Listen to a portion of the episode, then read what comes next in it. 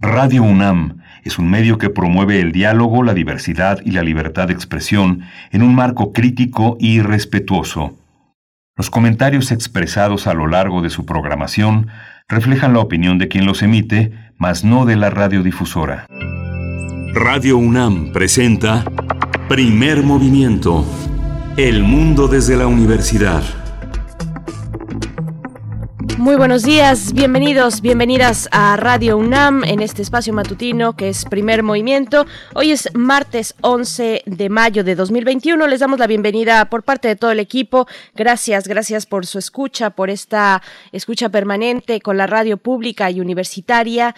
Le también saludamos en esta mañana a la Radio Universidad de Chihuahua con quienes nos enlazamos en tres frecuencias, el 105.3, el 106.9 y el 105.7. Saludos Chihuahua. Y bien, también saludo a mi compañero Miguel Ángel Quemain en los micrófonos. ¿Cómo estás, Miguel Ángel?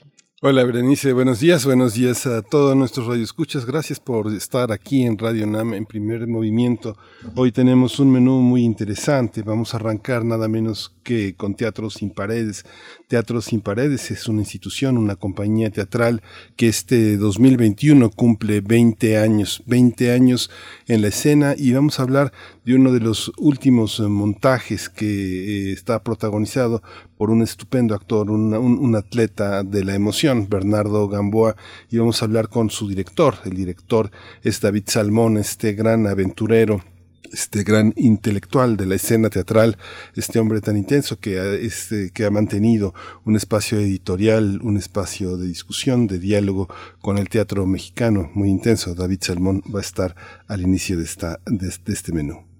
Teatro Sin Paredes, un laboratorio de experimentación de múltiples expresiones teatrales, por supuesto, y bueno, eh, que estarán con nosotros precisamente con esta, con esta obra y festejando sus 20 años de existencia. También tendremos la participación de Federico Navarrete, nuestro colaborador. Él es historiador, antropólogo e investigador del Instituto de Investigaciones Históricas de la UNAM. Lleva a cabo junto con otros colegas del instituto esta plataforma Noticonquista y también nos acompaña cada 15 días en martes, ah, en esta ocasión para hablar de qué tipo de guerra hubo en 1521. Así es que bueno, Federico Navarrete para esta mañana de martes. Y vamos a tener también en este martes, es martes, este, este martes es martes de Meyer, Lorenzo Meyer, profesor investigador, eh, eh, investigador del Colegio de México, hablará de cercanías y reclamos, la relación bilateral con Estados Unidos. Para nuestra nota internacional, bueno, nos acercamos a India y a la crisis sanitaria que azota ese país asiático por la pandemia de COVID-19. Vamos a estar conversando con la doctora Laura Carballido Coria, profesora investigadora del Departamento de Ciencias Sociales de la UAM Unidad Coajimalpa, licenciada en Historia por la UNAM, maestra y doctora en estudios de Asia y África en el área de India por el Colegio de México. Bueno, India que ha simbrado con sus imágenes y su situación al mundo entero en esta terrible adversidad, en esta terrible crisis que enfrenta frente a la pandemia. Así es que bueno, eh, India en la nota internacional de esta mañana. Sí, vamos a tener también la poesía necesaria en la voz de Berenice Camacho. Todo listo con la poesía. Después en nuestra mesa del día, Cultura y Revolución a 100 años de la Fundación de la Secretaría de Educación Pública. Vamos a conversar sobre lo que el Colegio Nacional ha preparado en esta semana, en, para estos días, en este centenario de la fundación de la SEP. Vamos a conversar con algunas de las figuras que estarán presentes en esa serie de conversatorios. Sara Sefcovic, escritora, conferencista y novelista, eh, licenciada y maestra en sociología, doctora en historia por la UNAM, investigadora del Instituto de Investigaciones Sociales, junto con Lucía Melgar, crítica cultural, doctora en literatura hispanoamericana por la Universidad de Chicago, con maestría en historia por esa misma universidad, licenciatura en ciencias sociales por el ITAM en México, especialista en género. Bueno, ambas nos hablarán del el papel de las mujeres en ese periodo de nuestra historia, de la historia mexicana, cultura y revolución a 100 años de la fundación de la SEP. Y en la misma mesa nos acompañará Juan García Diego. Él es historiador, director de la Academia Mexicana de Historia, miembro de la Junta de Gobierno de la UNAM y también es eh, coordinador de esta serie de conversatorios que comentamos y comentaremos desde el eh, colegio que propone el Colegio Nacional Cultura y Revolución a 100 años de la fundación de la CEP Miguel Ángel, una mesa muy interesante con muchos ángulos y seguramente, y esperamos así sea, muy rica para la audiencia que nos acompañe hasta ese momento, de aquí y hasta las 10 de la mañana, Miguel Ángel. Sí, justamente Javier García Diego ha puesto en la escena la figura de José Vasconcelos, la trayectoria del nacionalismo revolucionario, la relación entre la cultura y la, y la política nacional. Va a ser una, una mesa muy, muy interesante, Lucía Melgar, dedicada a la literatura y Sara escritora, novelista, y bueno, es una de las grandes eh, este, diseccionadoras del espacio periodístico de la crónica, que es uno de los grandes depositarios del legado educativo de la, de la Revolución Mexicana. Pues les invitamos a permanecer en sintonía con Radio UNAM y con las radios universitarias con las que tenemos el placer, el inmenso placer de enlazarnos cada mañana, la Radio Universidad de Chihuahua, la Radio Nicolaita y hasta donde lleguemos y ustedes nos puedan escuchar. Pues muchas gracias. Permanezcan aquí en esta escucha. Vamos con nuestro corte informativo de cada mañana acerca de la COVID-19, eh, un estatus nacional y también información internacional, así como de la UNAM. COVID-19. Ante la pandemia, sigamos informados. Radio UNAM. La Secretaría de Salud informó que el número de decesos por la enfermedad de la COVID-19 aumentó a 219.089. De acuerdo con el informe eh, que rinden todas las tardes las autoridades sanitarias, los casos estimados son 2.553.021.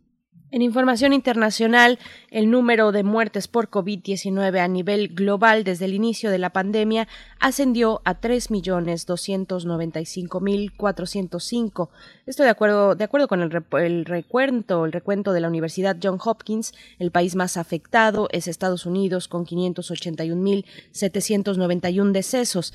Le sigue Brasil con 422.340 y en tercer sitio se encuentra India con 246 6.116 fallecimientos por esta enfermedad de la COVID-19.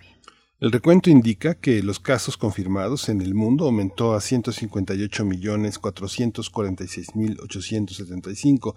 Estados Unidos es el país más afectado, con más de 32 millones de contagios acumulados, eh, seguido por India con más de 22 millones de casos, y en tercer lugar está Brasil con más de 15 millones de casos confirmados. En información de la UNAM, especialistas reunidos en el cuarto módulo del Seminario Internacional Tópicos de Frontera en Sustentabilidad 2021 coincidieron en señalar que es necesario un mayor aprovechamiento del espacio público para eh, pasar de la globalización corporativa a conceptos de cómo vivir mejor y hacer efectivo el derecho de la población a la infraestructura convencional. Omar Macera Cheruti del Instituto de Investigaciones en Ecosistemas y Sustentabilidad dijo que la tecnología se orienta a producir lo que genera ganancia, mientras que Loreta Castro Reguera Macera, académica de la Facultad de Arquitectura, dijo que la mitad de la humanidad, alrededor de 3.500 millones de personas, viven en ciudades, cifra que en nueve años aumentará a 5.000 millones aproximadamente.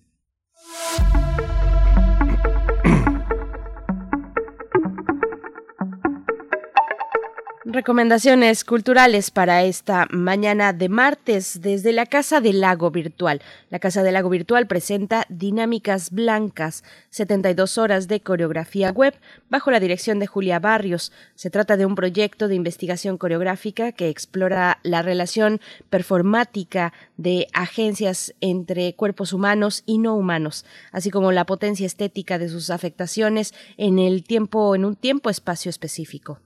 Este proyecto se activa en un lienzo digital redimensionable que traza alineaciones constantes de ventanas audiovisuales textuales de la vida cotidiana. Es una invitación a navegar y habitar la escucha, la atención y el cambio.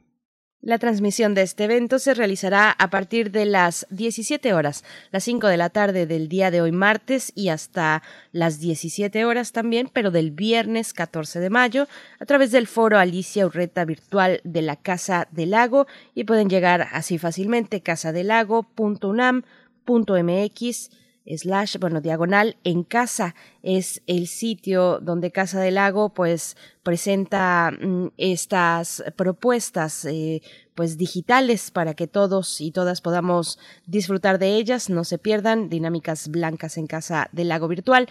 Vamos a ir con un poco de música, como siempre invitándoles a comentar en nuestras redes sociales. Bienvenidos sus comentarios, démonos los buenos días virtuales a través de las redes arroba P Movimiento en Twitter, Primer Movimiento UNAM en Facebook. Miguel Ángel, nos vamos con música a cargo de Petén Petén y Guitarrica de la Fuente. Límite es la canción.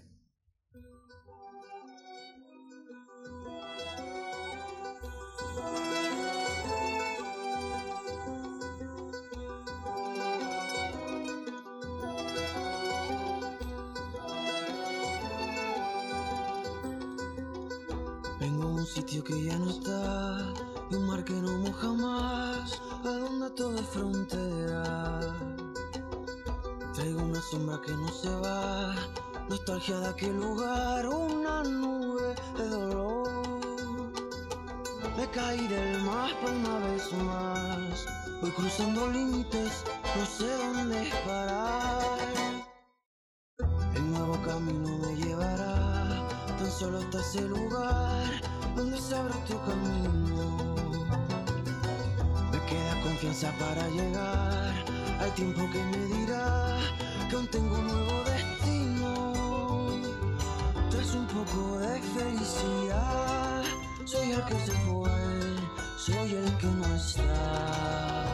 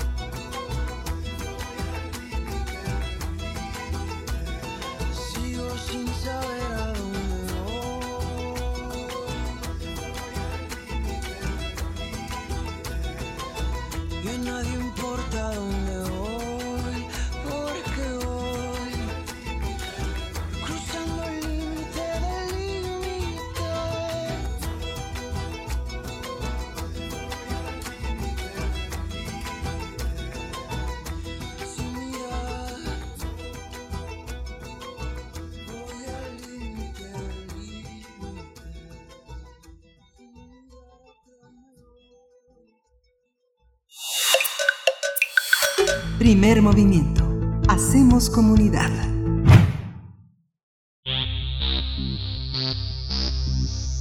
de festivales, ferias y más. Recomendaciones culturales. El colectivo Teatro Sin Paredes cumple 20 años de labor ininterrumpida. Se fundó en 2001 y este colectivo presenta un fragmento de la realidad social de México en la obra de teatro Tártaro. Mediante un monólogo, un joven narra cómo se convirtió en asesino al ser parte de uno de los problemas más graves que enfrenta el país, el narcotráfico. La obra está dirigida por David, David, Salmón con la actuación de Bernardo Gamboa. La historia, escrita por Sergio López Vigueras bajo el título Tártaro, hace referencia al mito griego que significa un profundo abismo lleno de sufrimiento. Esta obra relata el secuestro de la hermana del protagonista, quien ya nunca volvió, y cómo en un principio a manera de juego se hizo halcón para los narcotraficantes, pero luego se convirtió en un escolta de un jefe de plaza. Este personaje termina cuestionándose si es un monstruo o un mártir. Tártaro se presenta como un reflejo de lo que sucede en los ranchos, los pueblos y las calles de nuestro país, donde el crimen parece tener más fuerza que la propia autoridad. Ahí durante la presentación también se destaca la selección de la música compuesta por el eh, compositor finlandés Arvo Part. Esta propuesta escénica que habla de la desintegración social progresiva se presenta los lunes y martes a las 20 horas. Hoy a las 20 horas en el Teatro Helénico y en Avenida Revolución. Las funciones concluirán el primero de junio. Pues vamos a conversar sobre este colectivo fundado en 2001 y la obra Tátaro. Para ello, en esta mañana nos acompaña a través de la línea David Salmón, director de escena, actor, editor y productor teatral, fundador de Teatro Sin Paredes, director de escena de Tártaro también. David Salmón, gracias por estar esta mañana con nosotros en Radio UNAM. Bienvenido. Buenos días, muchas gracias a ustedes por el tiempo y el espacio. Gracias, David. Eh, David, te propongo que iniciemos, iniciemos, iniciemos fuerte, iniciemos con el monólogo de, de, Bernardo, de Bernardo Gamboa, para escuchar de qué va, de qué va un poco Tártaro y escuchar parte de la música de este genial compositor Arvo Part. Vamos a escuchar.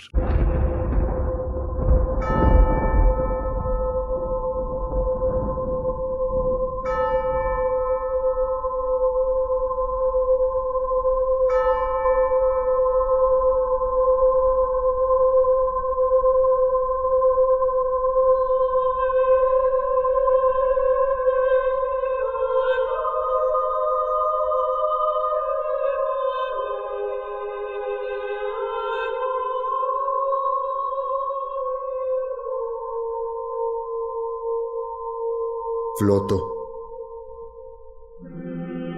A través de mis párpados cerrados se filtran luces y sombras. Todo suena lejano.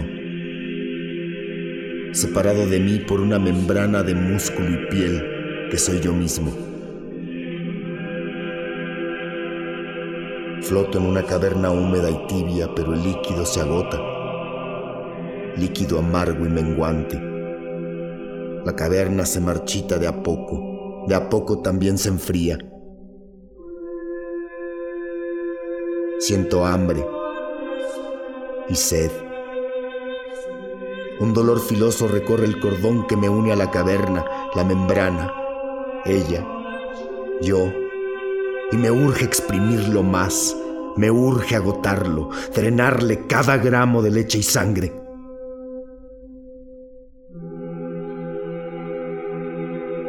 Suficiente. No conozco saciedad. No conozco dicha. Siento cómo me disminuye crecer.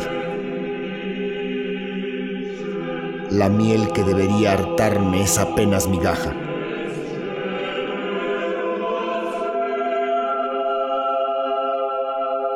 Crecer es un dolor de huesos, la ausencia de la savia. Y este ojo al centro de los ojos, que es pura resequedad y ausencia. Crecer es la angustia de una corteza que no explota. Me vuelvo un pellejo hirsuto, flotando en un líquido germinal que no germina. Y vibro al latir de un tambor galopante a punto de quebrarse. No arrulle el tambor. No es la calma del vaivén y la canción de cuna. Es la angustia de un latido que ignora si va a quebrarse el siguiente latido. Y me sumo en mí, en el alveolo que no infla, la neurona que no florece. El afuera es hambre y sed, y yo no tengo dientes.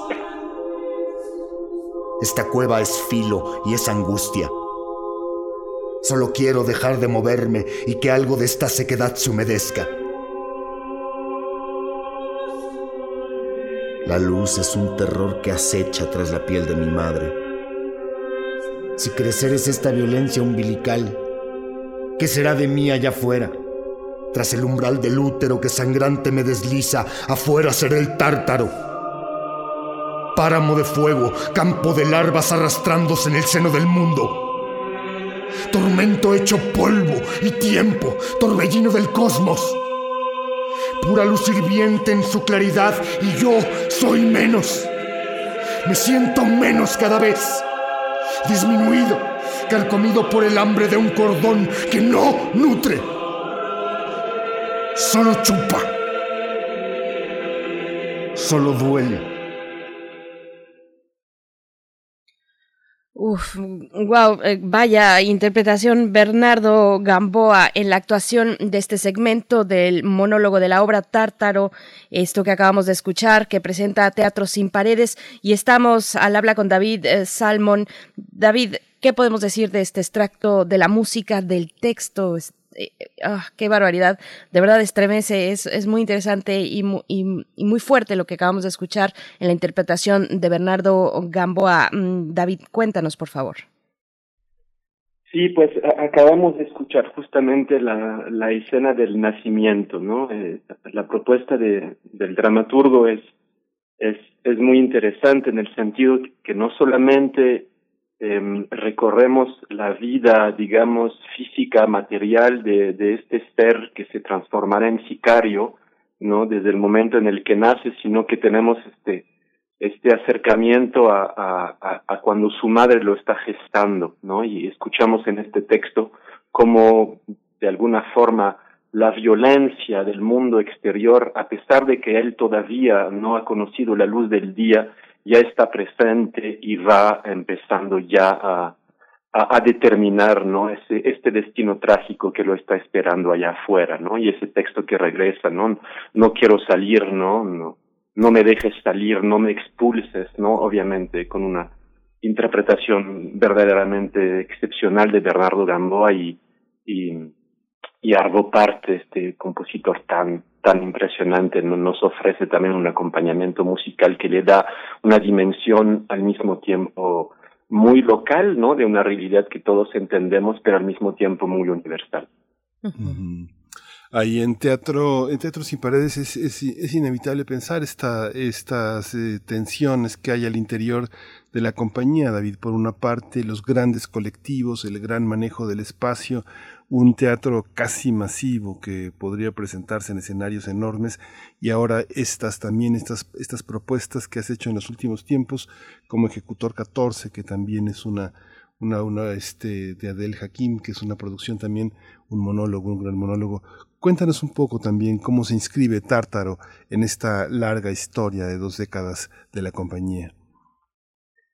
Pues sí, una, una voluntad de, de regresar a una, una práctica más íntima, evidentemente montar un, montar un monólogo representa construir un equipo como más eh, sí más más estrecho no más más más controlado más eh, más con el cual es quizás más fácil de dialogar no siendo digamos cinco o seis personas en la mesa intercambiando ideas lo cual nos fue también muy propicio durante el tiempo del confinamiento, ¿no? Y, eh, siempre nuestra voluntad de, pues sí, de, ¿para qué negarlo? De meter el dedo en la llaga, de tratar de, apretar la herida, ¿no? Para tratar de entender si sacándola al sol hay algo que pueda sanar, ¿no? De este proceso tan doloroso que estamos viviendo en México, que parece no sé si se nos ha olvidado, ¿no? Pero, pero se ha vuelto también una, una suerte de nueva normalidad, ¿no? El hecho de que cada año es más violento que el anterior y siempre creemos que, que el teatro debe ser el lugar donde, donde exponemos, ¿no? Estas, estos temas, estas discusiones sociales, eh, humanas que, que necesitamos para intentar construir una sociedad mejor. ¿Cómo, cómo se ven, David, precisamente estos 20 años de camino de Teatro Sin Paredes, cuando son también años, al menos 15, 16 años que llevamos con esta guerra contra el narcotráfico o que inició en aquel 2006, diciembre de 2006, eh, pues con mucha violencia en el país, años muy duros, muy tristes, donde, bueno, ahí sale al paso Teatro sin paredes para darnos estos reflejos de mucha intensidad sobre nuestra propia realidad, eh, ya no digamos nuestra historia, algo reciente como, como es esta puesta, esta puesta en escena y los temas que, que aborda David. Pues de alguna forma creo que la, para nosotros por lo menos la única manera de mantenernos vivos es mantenernos conectados, ¿no? enchufados a, al mundo que nos rodea. No, no, no podemos imaginar nuestra actividad artística como como un simple divertimiento, ¿no? No, no, niego la necesidad, la importancia de divertirse, ¿no? Eh, pero, pero siempre debe estar conectado para nosotros a, cuestionamientos, digamos, éticos sociales que nos resulten fundamental hoy en día. No, no, no puedo entender la, la labor del artista como, como si pudiera transformarse en una especie de animal de serie, ¿no?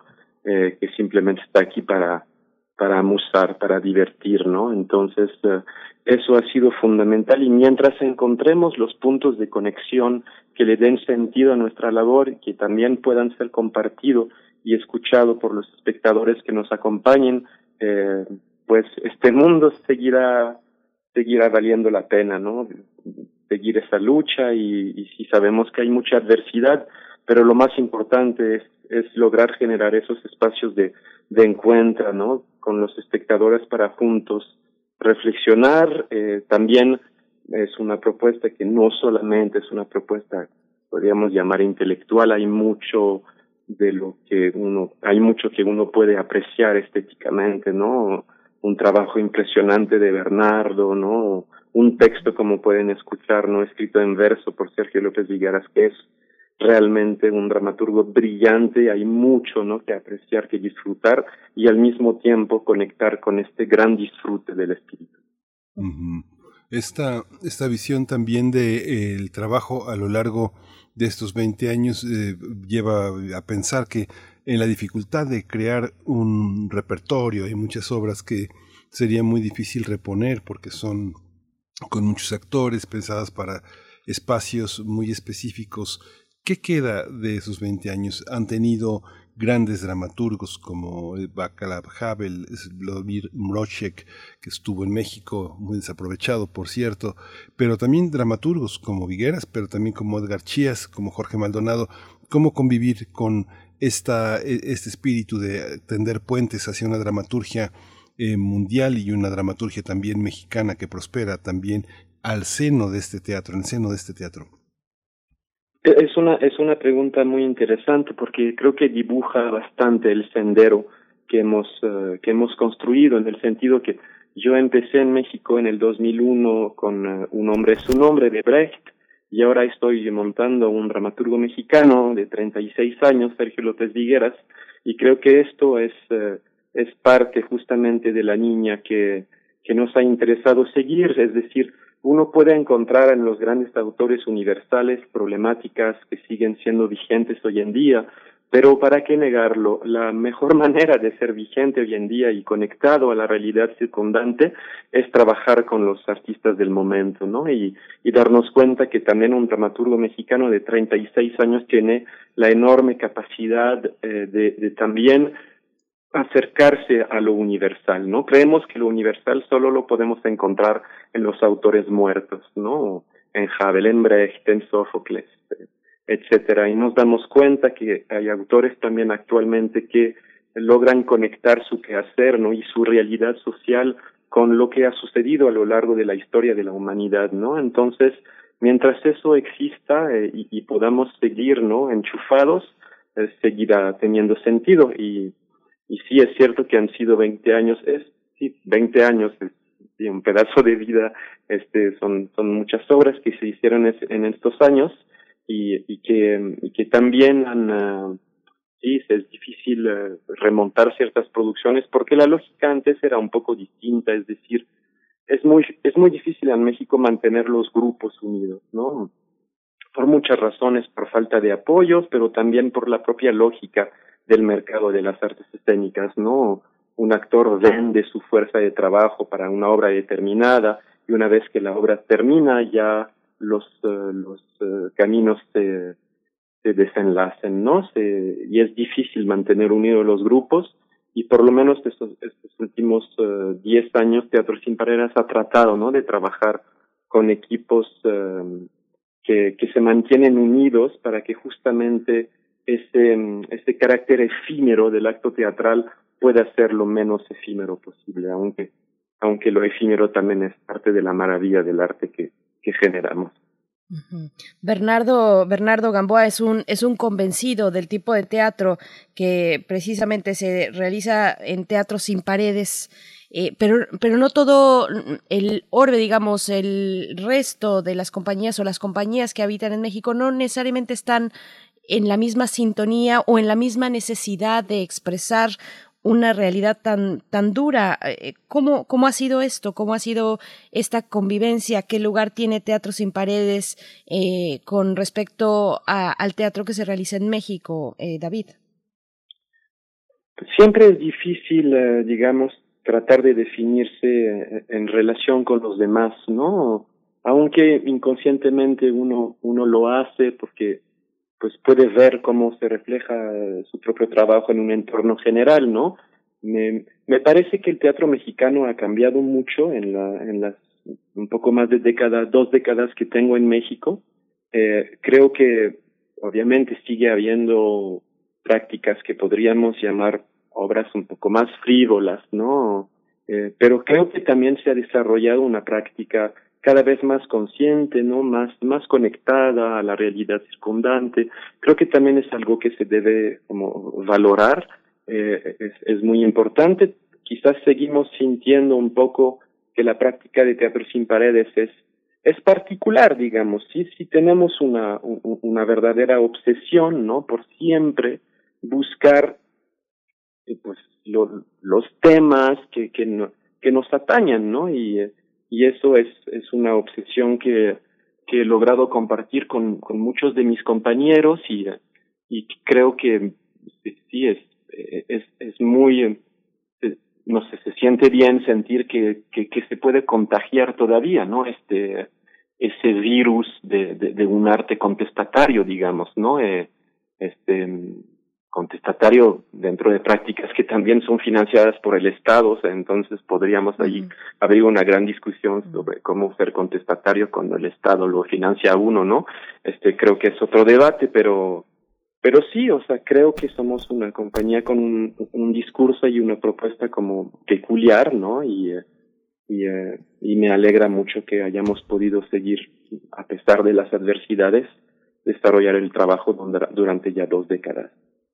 Sí, justamente eso que, que hablas, ser financiado por el Estado, pero también en las producciones hay muchos trabajos eh, hechos en colaboración con el Instituto Goethe, con la Federación de Alianzas Francesas, con la Embajada de Polonia, la de Alemania, la de Francia, el anglo, el anglo-mexicano, eh, en fin, hay muchísimas. ¿Cómo se tienden estos puentes? Cuando se habla de teatro independiente en México, generalmente pensamos en, en compañías muy, muy, muy, muy pobres, eh, sin recursos, eh, alejados del mainstream, pero también la independencia consiste en fijar posturas, no tender la mano, sino para colaborar, no solo para pedir. ¿Cómo, cómo se hace? ¿Es, es, un, ¿Es una visión estético-política, David? ¿O cómo se logra construir la credibilidad para que una compañía este, sea invitada, se acepte para coproducir con instituciones tan importantes, no solo mexicanas? Creo que siempre en, México hay un, no sé, un debate que a veces me parece un poco malentendido sobre la participación de las instituciones a, a, la cultura, ¿no? Siempre eh, el arte puede ser rentable o no puede serlo, no debe serlo o sí debe serlo. Esa lógica de mercado que ya ha impregnado muchísimo las discusiones en torno a la a la creación artística en México, en México y, hay muchos creadores que reivindiquen su, independencia absoluta, ¿no? El, hecho de no solicitar eh, dinero del Estado y es, es, es aplaudible, por supuesto, pero a mí jamás me ha generado un conflicto ético. Yo creo que es uno de los sectores en los cuales es absolutamente indispensable que los estados asumen su responsabilidad, ¿no? Como globalmente en la educación en la salud, ¿no? Este, y los tiempos han cambiado mucho a lo largo de esos 20 años. La, las instituciones internacionales que mencionas, la gran mayoría han participado a creaciones de teatros sin paredes hace ya bastante tiempo, ¿no? Eh, ¿no? El, el Goethe, el anglo-mexicano, la Embajada de Francia, de Polonia, etcétera, son apoyos que recibimos, digamos, en la primera década de existencia de Teatros sin Paredes, donde todavía a nivel no solo nacional, ¿no? pero internacional había más recursos para para estas actividades. Hoy en día, por ejemplo, la embajada de Francia está agonizando, ¿no? No solamente por la pandemia, ya lleva muchos años que ya no apoyan casi nada en México, ¿no? Se ha vuelto muy difícil, ¿no? Y una adversidad muy muy muy presente de un neoliberalismo que ha penetrado todos los sectores de la sociedad y entre ellos el sector cultural. Entonces, queremos cada vez más que nuestra actividad sea más menos costosa para los estados y me parece que ahí estamos tocando un tema este no trágico pero bastante dramático de la de, de cómo seguir haciendo arte no y, y creo que si hay algo que ha podido demostrar ¿no? el trabajo que hemos hecho es que es muy difícil que propuestas como las nuestras sean rentables entre comillas efectivamente el costo-beneficio no se puede medir únicamente en términos económicos, ¿no? Este, si pensamos en el dinero que entra en taquilla y lo que ha costado hacer la producción, por supuesto que se pierde, entre comillas, mucho dinero, pero se gana, me parece, en otros aspectos que no son lo económico, y sería terrible pensar que lo económico es lo único que tiene que ser sopesado en la balanza, ¿no? Porque hay muchos otros, otros aspectos que deben ser considerados cuando cuando el arte justamente pretende no generar una discusión pública sobre ciertas temáticas y ofrecer espacios de, de reflexión y, y, en torno a los grandes males que nos aquejan, digamos, ¿no? Y creo que ahí hay una, una labor que, que, tiene que ser considerada y que sí es cierto que hoy en día el, el, prisma se ha ido reduciendo, ¿no? Para producir hoy en día, y no voy a, a, abrir el debate sobre la discusión sobre cómo la, la 4T ha, ha, dejado mucho que desear en este aspecto, este, pero, pero sí es real que cada vez, cada vez el embudo se va reduciendo, reduciendo y es cada vez más difícil levantar, levantar las producciones. David, David eh, Salmon, te, eh, pues te invitamos a que esa conversación que estás abriendo, pues la podamos continuar en otro momento, porque efectivamente es una conversación primero que nos debemos, que nos debemos como sociedad frente al teatro, a las expresiones escénicas que, que producimos como sociedad y que realizamos, pero, pero ojalá tengamos esa oportunidad de conversar más adelante contigo. En este momento, ya para cerrar la conversación, vamos a escuchar un segundo extracto de la obra Tártaro, que tú como director de escena, pues estás al frente también eh, desde la eh, desde Teatro Sin Paredes, así es que te invitamos e invitamos a la audiencia a escuchar un poco y volvemos para despedirnos.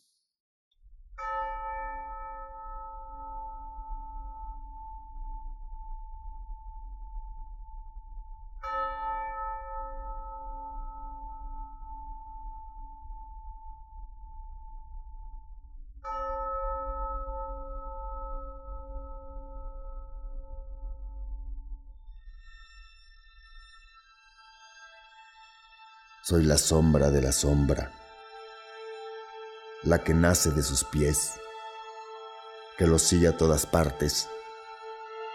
Soy una más de sus cuatrocientas manos, rostro de sus mil rostros. Me dio una placa igual a la suya, pero más pequeña. Ya eres judicial. Atravesamos colonias, partimos ciudades, detenemos la noche, todas las noches. De los cuartos de lámina al Palacio de Gobierno, de las cascadas al sur a las dunas detrás de la sierra, autopistas, veredas, recodos, hoteles cinco estrellas y acampadas en el monte. Él es la sombra y es la luz. Yo soy sombra que nace de la sombra. Circula por nuestras manos la miel que hace girar la sordidez del mundo. Recoger, entregar, maletas, bolsas, sobres, de un lado a otro. Dinero que cambia de manos más rápido que el aire que cambia de dueño con solo respirar. Víctor jala también. Trae motoneta. Él reparte. Se pierden las colonias tirando sus bolsitas. Luego nos topamos, como antes. Caguamón, Raya, Buchanans, plebitas. Cada día más camarón en la caguama, más gruesota la línea, menos hielo al Buchanans más plebita la plebita. Víctor avisa quién debe. Si es la primera, cobro. Susto leve para empezar. Si de embrollo, le rompes la mano. La segunda vez, te cobras con un miembro. Dedo, brazo, pierna. ¿Según quién? Según cuánto. Ya la tercera el pendejo es uno. Y a uno no le gusta verle la cara al que le ve a uno la cara de pendejo. La sombra es un gigante. Es un imperio. Más cerca del sol. Más lejos. Más alto se vuelve, más crece su sombra. Y yo, que soy garra de su garra, hurgo, arranco, despellejo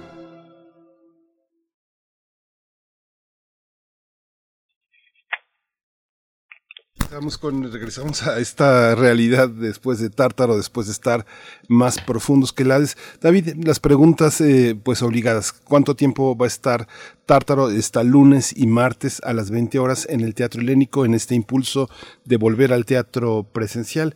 Cuéntanos este cuánto, cuánto tiempo va a estar y bueno, qué hay que hacer para verla.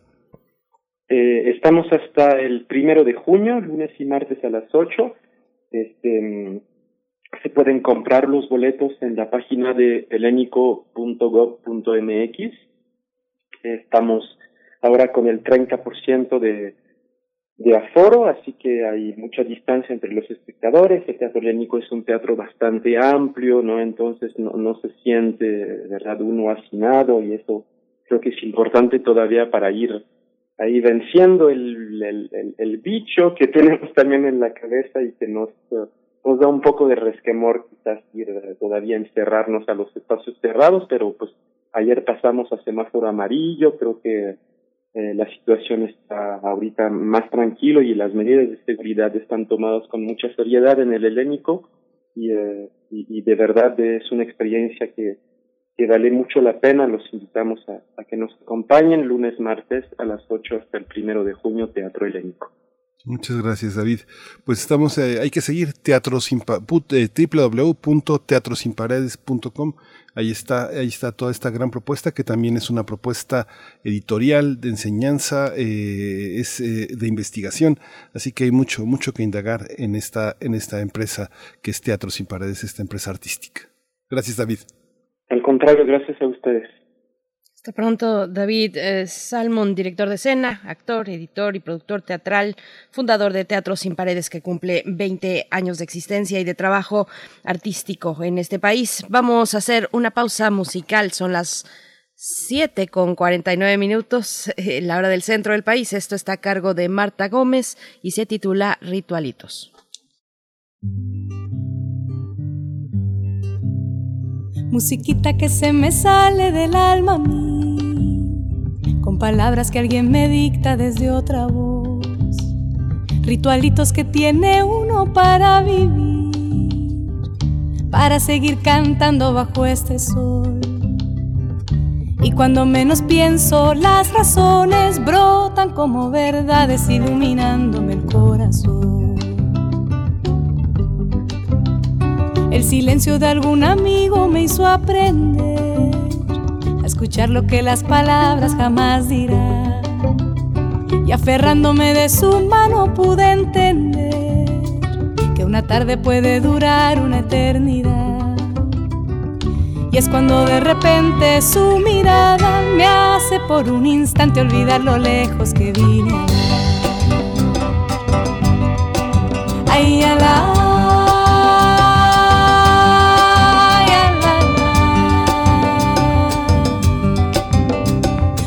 Que se me sale del alma a mí, con palabras que alguien me dicta desde otra voz, ritualitos que tiene uno para vivir, para seguir cantando bajo este sol. Y cuando menos pienso, las razones brotan como verdades iluminándome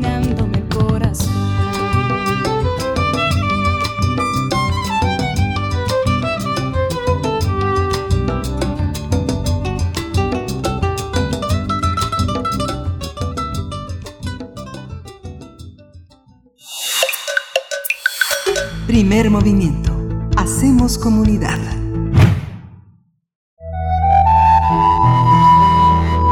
Otras historias de la conquista. Estamos ya en compañía de Federico Navarrete, historiador, antropólogo e investigador del Instituto de Investigaciones Históricas de la UNAM. Colabora cada 15 días en martes con nosotros en este espacio. ¿Qué tipo de guerra hubo en 1521? Es el tema de esta mañana. Federico, ¿cómo estás? Buenos días.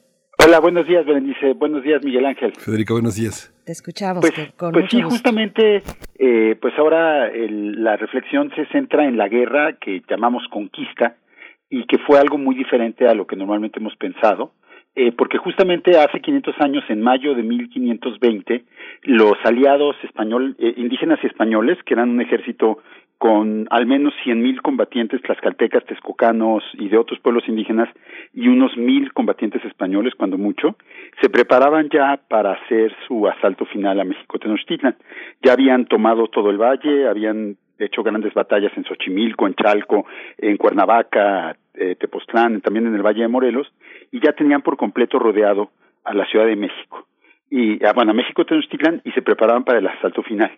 Justo en estos días también hicieron un alarde de tropas, los aliados, eh, primero Co- Cortés y los españoles, y luego los tlaxcaltecas y sus tropas, y cada pueblo hizo una, una preparación de sus tropas, y se inició pues el gran asalto final a México Tenochtitlan que todavía habría de durar cuatro años. Y creo que esta es una muy buena ocasión para, justamente para que pensemos en el tipo de guerra que, que, de la que estamos hablando, ¿no? Normalmente cuando leemos a Hernán Cortés y a los otros autores españoles, pensamos en esta guerra como una expedición. O sea, llega un grupo pequeño de españoles, muy congruente, con un objetivo muy claro, que es vencer a los aztecas, a los mexicas, y en función de esa, de ese objetivo realizan una incursión muy valiente, que tiene algunos problemas, pero que en menos de dos años logra imponerse. Esta expedición española logra someter al imperio que quiere atacar, y eso porque realiza un ataque frontal directo a la capital. Ese es un poco el modelo de guerra que tenemos y por el que hablamos muchas veces de conquista o inclusive de invasión. Sin embargo, creo que, y creo que muchos autores militares contemporáneos están de acuerdo en que ese modelo no es suficiente para explicar la guerra. Pues basta recordar que, que los españoles no ganaron la guerra solos, como ya vimos, tenían al menos 100 soldados aliados por cada uno de ellos, y además, por otro lado, los mexicas pues tenían un ejército de treinta mil, cuarenta mil soldados y además la propia población civil de Tenochtitlan participó contra su voluntad o, o por su voluntad, eso no está muy claro, pero participó en la guerra, de manera que de alguna manera se enfrentaba por un lado un ejército de alrededor de cien mil combatientes, los aliados españoles e indígenas, y por el otro lado un ejército y una población de unos sesenta mil o setenta mil personas. Entonces estamos hablando de una guerra que es realmente de una escala muy grande eh, que, que yo creo que en Mesoamérica nunca había habido una guerra tan grande, de con tantos combatientes hasta entonces, y en la misma Europa era raro que se reunieran ejércitos de ese tamaño y que se enfrentaran en batallas tan grandes como sería la toma de México Tenochtitlan. Entonces realmente podríamos hablar que esta guerra fue una guerra total, un poco como las guerras del siglo XIX y siglo XX, sobre todo las, las grandes guerras mundiales del siglo XX, que son guerras en las que participa toda la población involucrada, no solo los soldados, no solo los ejércitos, sino también los civiles, también la, los fabricantes, los agricultores, todo el mundo, y que son guerras que se ganan no tanto porque porque tienes las mejores armas, o no tanto porque tienes el mayor genio militar, que son las ventajas que se le, pueden, se le suelen atribuir a Cortés, su famosa superioridad tecnológica militar, que es bastante dudosa, sino más bien se ganan por quién tiene más recursos. Cuando se enfrentan poblaciones enteras, es muy frecuente que gane el país que pues tiene más población, que puede producir más alimentos para alimentar a sus tropas, que puede fabricar más armas, que puede en general movilizar más recursos. Y estas guerras entonces se ganan por escala por capacidad de movilización, por resistencia, más que por las expediciones que se ganan por, por astucia, audacia y rapidez. Y realmente eh, la guerra de 1520, 21, perdón, podemos decir que, que se ganó por, por esta movilización de los indígenas, ¿no? Tanto los aliados como los enemigos de Cortés, de los españoles, movilizaron todos sus, toda su población, toda su capacidad productiva, todos sus, eh, todos los combatientes que podían, y, y no solo combatientes, sino también ayudantes, cocineras, eh, proveedores, toda la, toda la gente que se encarga de logística y que mantiene funcionando un ejército. Y entonces, pues la gran pregunta que nos queda es si la guerra fue eso, fue una guerra de, de este de poblaciones, una guerra total. Entonces, la, eh, la estrategia de Cortés no es no fue tan clave como pensamos, sino lo que fue clave fue la decisión de los propios gobernantes mesoamericanos de participar en esta guerra. Entonces, de alguna manera podríamos decir que la, la visión de la guerra como expedición le pone el centro en Cortés y por eso podemos hablar de una invasión española. Pero a mi juicio esto es incorrecto, porque Cortés realmente no podría haber logrado nada si no hubiera tenido todos estos apoyos, si no hubiera sido capaz de conseguir, eh, bueno, si los tlaxcaltecas, los texcocanos, los chalcas, todos estos pueblos no hubieran decidido ellos participar en esta guerra. Entonces creo que también otra manera de entender esta guerra es como una guerra que en el fondo fue mesoamericana, porque pues el 99.9% de los combatientes eran mesoamericanos y que obedeció a las razones geopolíticas y políticas de los aliados mesoamericanos. Que coincidieron con, de, con las de Cortés, probablemente sí, pero que Cortés no las decidió eso es lo más seguro, ¿no? Los mesoamericanos participaron en la guerra por sus propias decisiones y persiguiendo sus propios objetivos. Lo que nos queda ahora es, evaluar para en otro momento cuáles eran los objetivos de esos, de esos, meso, de esos combatientes mesoamericanos y si los lograron o no. En, en esta semana, en el número de Noticonquista, tenemos varios artículos sobre la guerra. Marco Cervera nos habla del conflicto, de cómo el conflicto ha sido visto por la historia militar contemporánea y cada vez queda más claro que es una guerra mesoamericana eh, Carlos Brockman hace un balance geopolítico del momento de la guerra y yo presento justamente estas ideas en dos artículos sobre la, manera en que se construyeron las alianzas y cuáles podían haber sido las razones de cada uno de los aliados español, de los españoles para participar en la guerra. Sí, es algo, es algo, bueno, es que esos enfoques que, que, también ofreces en torno, en torno a la guerra, lo que marcan, eh, Federico, es una enorme red de, de, complejidades y de significados que finalmente es, estaban ahí legibles, pero no éramos capaces de, de poder observar. ¿Qué, ¿Cuál era la anteojera que nos impedía, Federico, tener ahora una visión como la que puedes ofrecer? Pues yo creo que había dos. Eh, uno, que creímos demasiado la versión de los españoles, o sea, que la dimos por, por cierta por demasiado tiempo, y entonces creíamos que todo se debía a la capacidad de manipulación y a la inteligencia política de Cortés, que sin duda fueron grandes, o sea, no, no, no, no, no digo que no contaran, y el genio estratégico de Cortés, eso fue un factor que le dimos demasiada importancia a eso y no, no vimos lo demás, y en general que las historias indígenas que nos cuentan todo esto, que hay muchas, son todo tipo de crónicas, de cartas que han sido trabajadas en los últimos 20 y 30 años, justamente no, no se trabajaban, entre otras cosas porque la mayoría de los historiadores hasta hace 20 y 30 años no hablaban lenguas indígenas, porque pensaban que no había historias en lenguas indígenas. Y entonces pues no había gente que pudiera traducir los textos en náhuatl, en mixteco, en zapoteco, en otomí inclusive, y pues no desconocíamos esa historia, pero era por ignorancia de los historiadores, no porque no existieran esas historias. Ahora que por, por fortuna hay más historiadores que hablan lenguas indígenas, pues están descubriendo estos documentos y sobre todo dejaron atrás la idea de la visión de los vencidos, ¿no? Que era también la idea de que estos documentos eran crónicas de todos de indios derrotados y más bien pues lo que han descubierto es que no, que estos documentos son las crónicas de los vencedores, no de los vencidos. Pues muchísimas gracias, Federico Navarrete. Pues nos escuchamos dentro de 15 días y seguimos Noticonquista al pie de la letra con mucho entusiasmo y mucho interés porque justamente es una, es una gran lección para nosotros eh, eh, cambiar la mirada, cambiar la óptica, darnos el permiso de, de pensar distinto. Gracias, Federico. Es un gusto siempre. Gracias. Pues nos despedimos de la radio universitaria de Chihuahua, Ciudad Cuauhtémoc, Ciudad Juárez, Ciudad de Chihuahua. Nos escuchamos mañana. Quédese aquí en primer movimiento en Radio UNAM. Queremos escucharte. Llámanos al 55 36 43 39 y al 55 36 89 89. Primer movimiento. Hacemos comunidad. En la vida cotidiana se reflejan las problemáticas sociales, con diferentes causas y consecuencias. Pensemos juntas y juntos las posibles soluciones. Vida cotidiana. Análisis de nuestro día a día. Viernes a las 16 horas, después del corte informativo. Si sucede a nuestro alrededor, es importante. Radio UNAM, Experiencia Sonora. Ser mujer en México es un riesgo. No importa dónde estemos, ni a qué hora, ni cómo estemos vestidas. Siempre estamos en peligro. En México al día, 10 mujeres no regresan a casa. Este gobierno es insensible. No nos cuida. Tenemos el peor gobierno en el peor momento. Morena es una desgracia para México.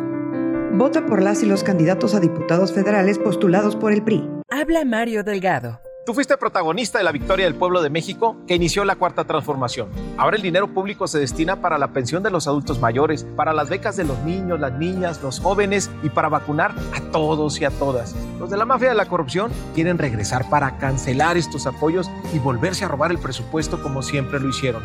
No lo podemos permitir. Vamos a defender juntos la esperanza de México. Estamos al 100 con ya sabes quién. Morena, la esperanza de México. En el PRI queremos que México crezca, que las mujeres vivan seguras, que los jóvenes sigan estudiando, que las y los mexicanos tengan salud, medicamentos y estabilidad. En el PRI trabajamos por las mujeres, por los jóvenes, por los estudiantes, por los adultos mayores, por las familias de México. PRI, el Partido de México.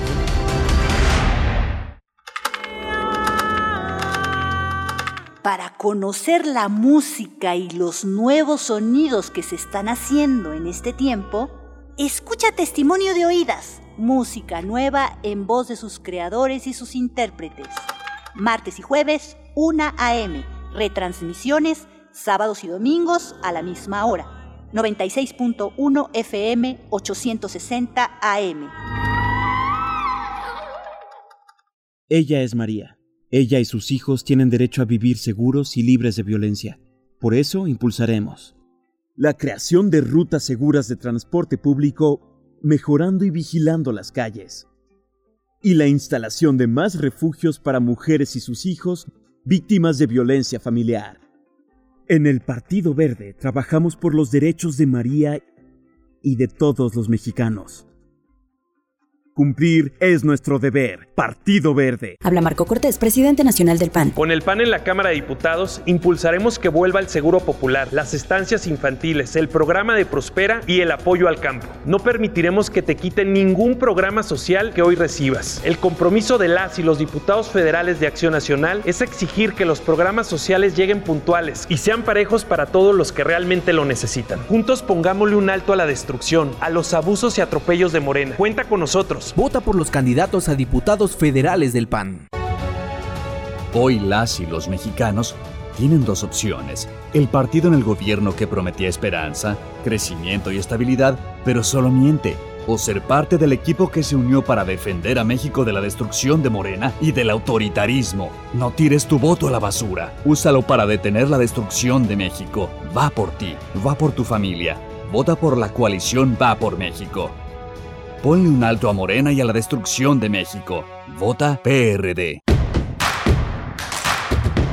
Síguenos en redes sociales. Encuéntranos en Facebook como Primer Movimiento y en Twitter como arroba PMovimiento. Hagamos comunidad.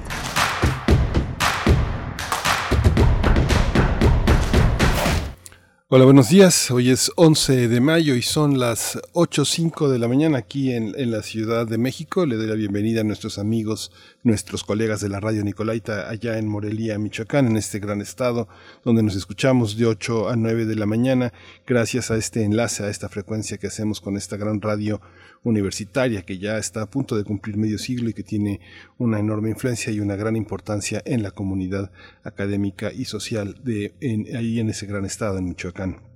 Le doy la bienvenida también a Frida Saldívar, que hoy está en la producción ejecutiva, bueno, hoy y todos los días, pero hoy está ahí en la cabina eh, coordinando todos los esfuerzos que hace posible, eh, que hacen, que hacen posible todos los días eh, Violeta Berber en la asistencia de producción.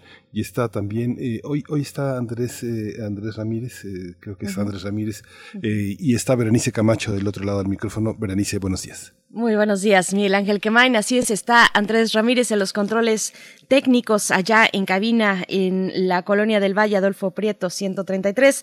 Vamos a tener durante esta hora, además de saludar, por supuesto, por mi parte también a la radio Nicolaita y a toda la audiencia que se reúne en el 104.3 en Morelia. Abrazos, saludos.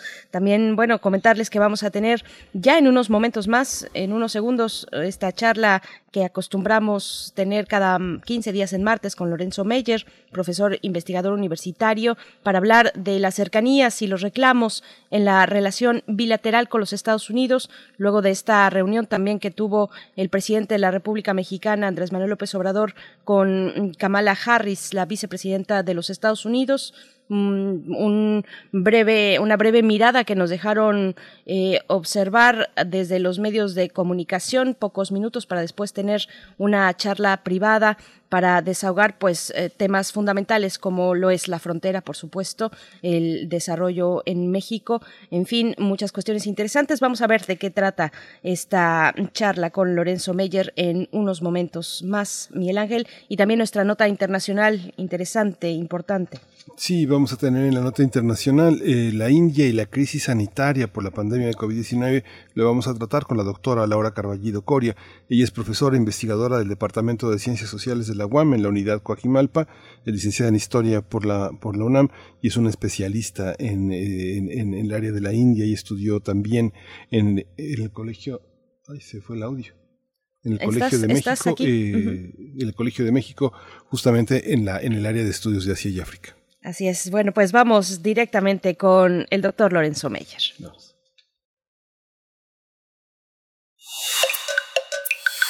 Primer movimiento.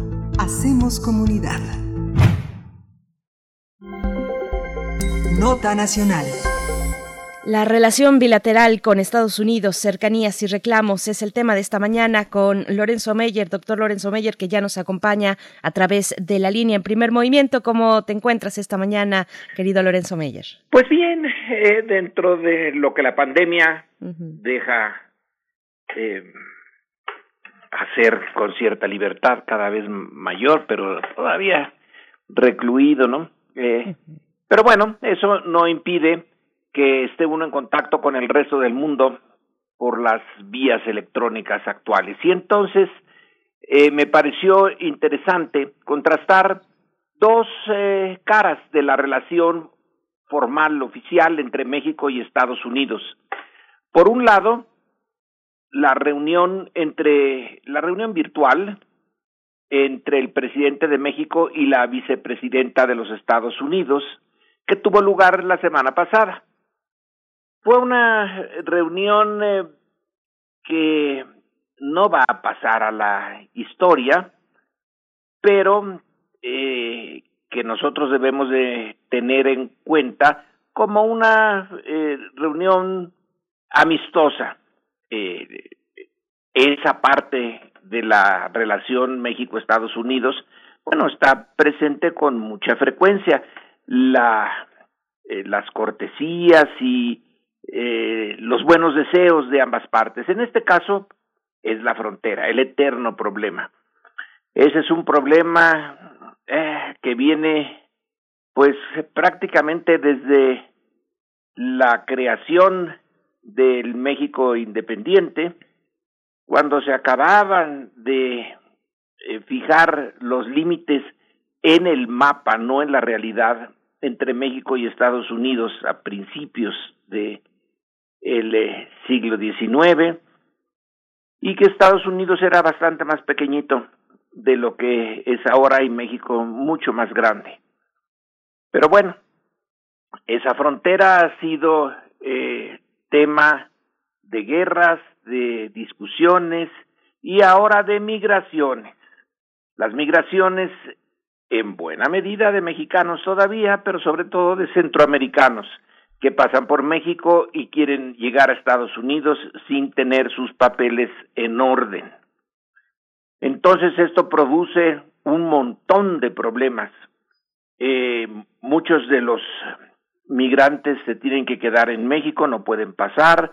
En Estados Unidos hay ahora un reclamo de parte de los republicanos, un día sí y otro también, contra el presidente Biden por haber relajado las medidas duras, draconianas que había impuesto Trump y por no seguir con la idea eh, del eh, gran muro entre los dos países que Biden ha dejado ahí ya sin eh, mayor interés en, en seguirlo. ¿Quién sabe en algún momento vendrá otro presidente norteamericano y le quiera seguir a esa línea de tres mil y tantos kilómetros entre que debe de dividir con hierro y cemento a los dos países. Por el momento está apenas en una parte de su construcción y la eh, problemática del paso de migrantes sin papeles. A eso se debe de también de ponerle el tema que ha surgido en estos eh, días de que en Estados Unidos la población está envejeciendo, que no nacen suficientes niños para eh, reemplazar y llenar los espacios eh, que se necesitan de mano de obra y entonces se está también señalando, y eso lo ha señalado incluso el propio presidente mexicano, que bueno, pues eh, la parte eh, latinoamericana de este continente puede proveer de trabajadores a Estados Unidos. No sé si sea eh, uno de nuestros mejores rasgos seguir con el equivalente al programa Bracero que se inauguró durante la Segunda Guerra Mundial, pero en fin, ahí está una eh, problemática. Por un lado, la parte conservadora de Estados Unidos insiste en detener, detener, detener, detener a los migrantes.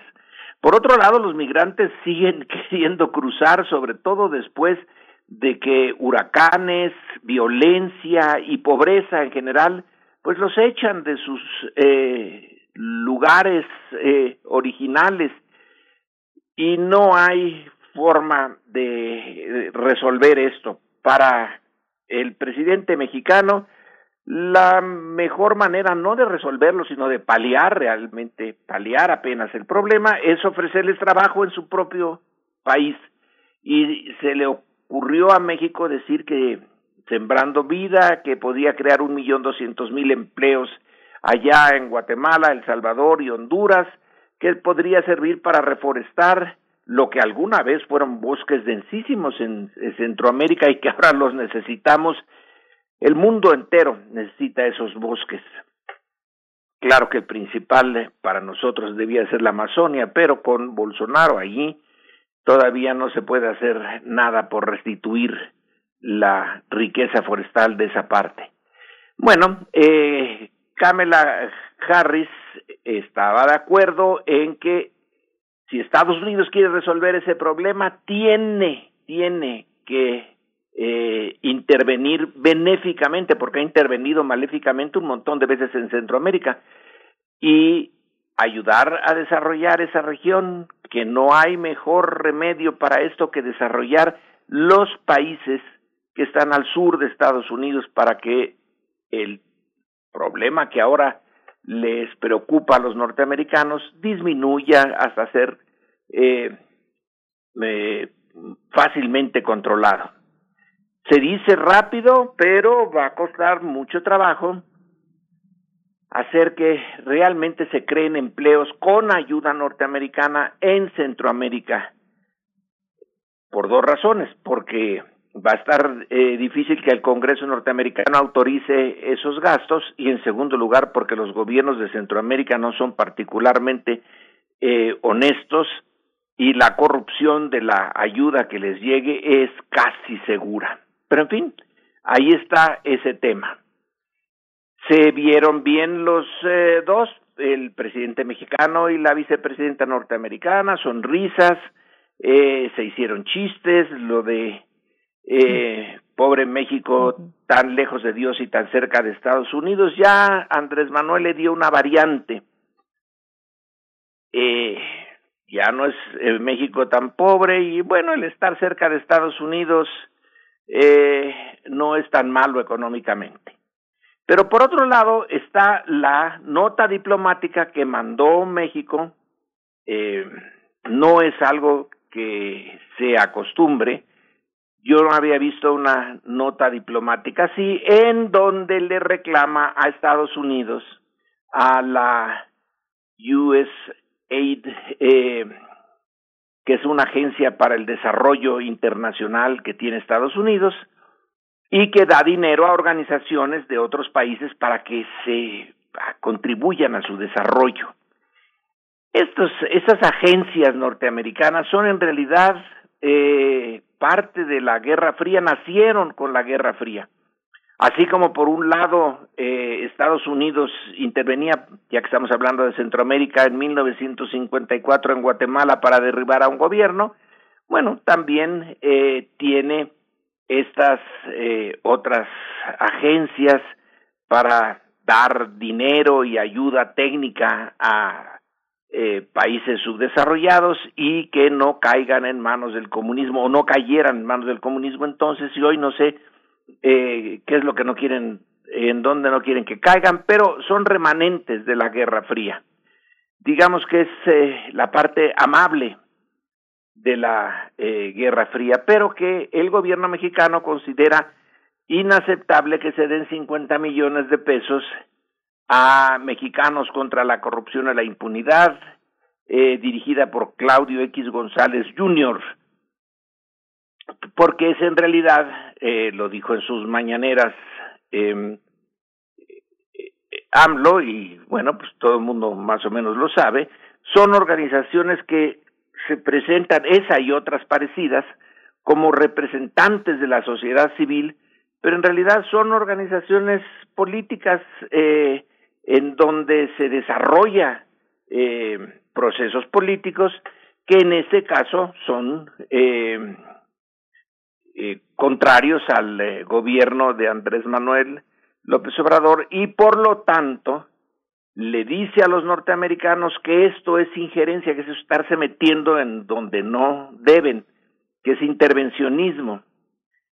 Es un campo muy, eh, muy revuelto, porque en parte esa ayuda de, como los países ricos, llamados ricos, eh, en Europa y en otras partes, pues dan ayuda a los que andan, andamos eh, menos, menos afortunados en este eh, mundo, pero sin duda que tiene su elemento político. Y México, eh, el gobierno de México, recuerda, y en eso yo estoy eh, eh, de acuerdo, en que operaciones como las que tuvieron lugar en Chile con Allende se parecen mucho a esta situación. Un gobierno que intenta cambiar el régimen por la vía electoral, por la vía legal como el de Allende, un ambiente anticomunista furibundo, que esa es la diferencia con lo que estamos viviendo ahora. A Kissinger y a Nixon dispuestos a destruir Allende y usaron varias cosas, entre otras la ayuda a organizaciones chilenas de derecha eh, que finalmente eh, por ejemplo, hicieron huelgas de transportistas que crearon un caos en la economía chilena y prepararon el terreno para el momento en que el ejército entrara en acción y ya se deshiciera del gobierno de Allende, eliminara físicamente a varios miles de chilenos y dejara una dictadura militar. Sí hay, eh, pues, eh, antecedentes en el uso de estos dineros para organizaciones de la llamada, y yo diría a veces supuesta sociedad civil. Eh, y la, el reclamo mexicano es medido, no es un reclamo así tajante y que implique tensión, pero no es lo común que México proteste por la ayuda que Estados Unidos da a organizaciones privadas de otros eh, países, supuestamente para ayudar a su desarrollo democrático, eh, pero eh, inevitablemente toda ayuda política no es gratuita, lleva un eh, componente político y en este es muy obvio el componente político.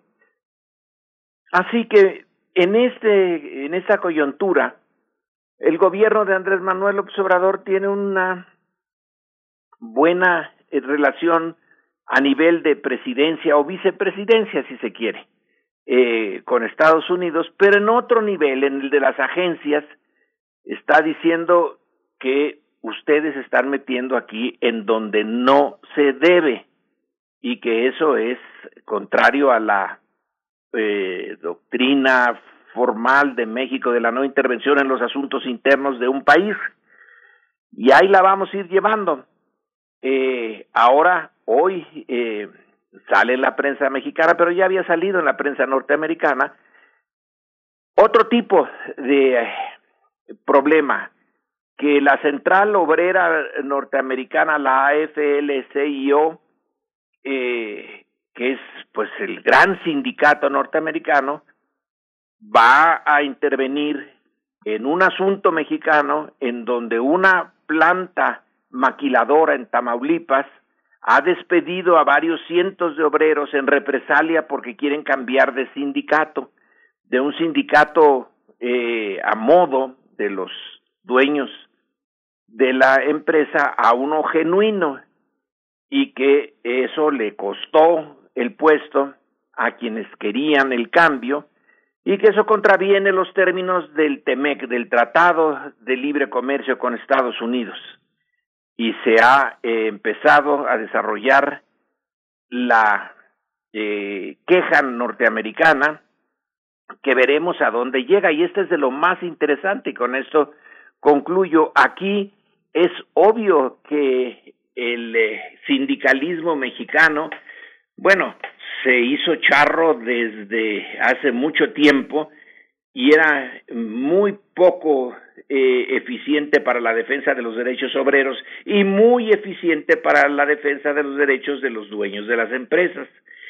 El que Estados Unidos se meta en esto, en la rama sindical norteamericana se meta en esto, es en eh, el fondo una buena eh, forma de ayudar a transformar el sindicalismo mexicano, pero también es una forma de injerencia no tanto del gobierno de Estados Unidos, como en el caso de la organización de Claudio X González, es una organización no gubernamental norteamericana la que está interviniendo en apoyo de los obreros mexicanos y no porque tengan un amor a los obreros mexicanos, sino porque quieren hacer más eh, costosa la mano de obra mexicana para que compita menos con la norteamericana. Pero en fin, sea lo que sea, eh, haya sido como haya sido, el punto es que eh, termina por ser positivo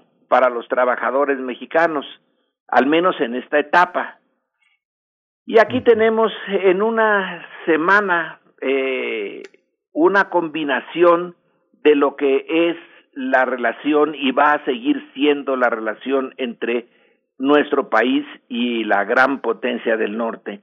una mezcla de cosas positivas con negativas que hay que ir administrando con mucho cuidado, casi diría yo de, de manera cotidiana, porque nuestros intereses sí coinciden en algunos puntos y son antagónicos en otros. No se puede quitar eh, la contradicción entre los intereses nacionales de México y Estados Unidos. Esta va a estar allí, ha estado desde el principio, desde que nacimos como eh, repúblicas independientes los dos países, hay una contradicción. Primero fue la disputa por el territorio y luego han sido otras disputas, pero siempre hay un punto de, de fricción.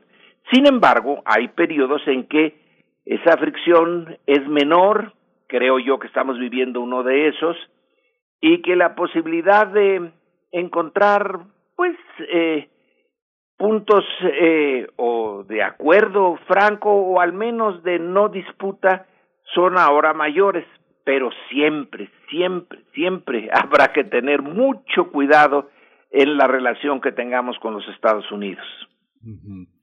Pues Lorenzo, qué, qué panorama tan interesante, complejo, has tocado muchísimos temas y, y bueno, nos quedamos eh, con, con, con, muchas preguntas, pero bueno, el tema de mexicanos contra la corrupción sí selló una nueva, una nueva forma de, eh, de entender, de discriminar eh, las relaciones que se tienen con las fundaciones, con las empresas.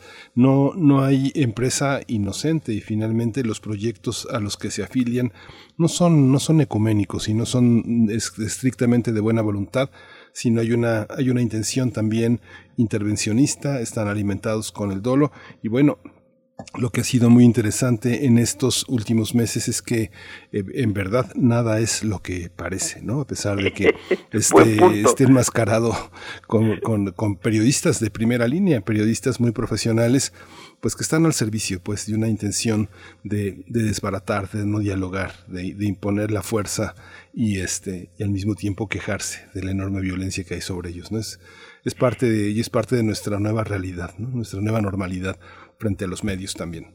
La anormalidad como normalidad ahora. Eh, Por cierto, hay un artículo de largo de Álvaro Delgado en Sin embargo, donde eh, hila con mucho cuidado las relaciones de personas y organismos de la sociedad civil y pone al descubierto, eh, pues, cómo es un puñado de personas las que eh, crean, organizan, dirigen, movilizan a esas eh, eh, ese tipo de organismos que se dicen eh, civiles eh, que defienden a, a la sociedad en general, pero que en realidad son grupos de presión.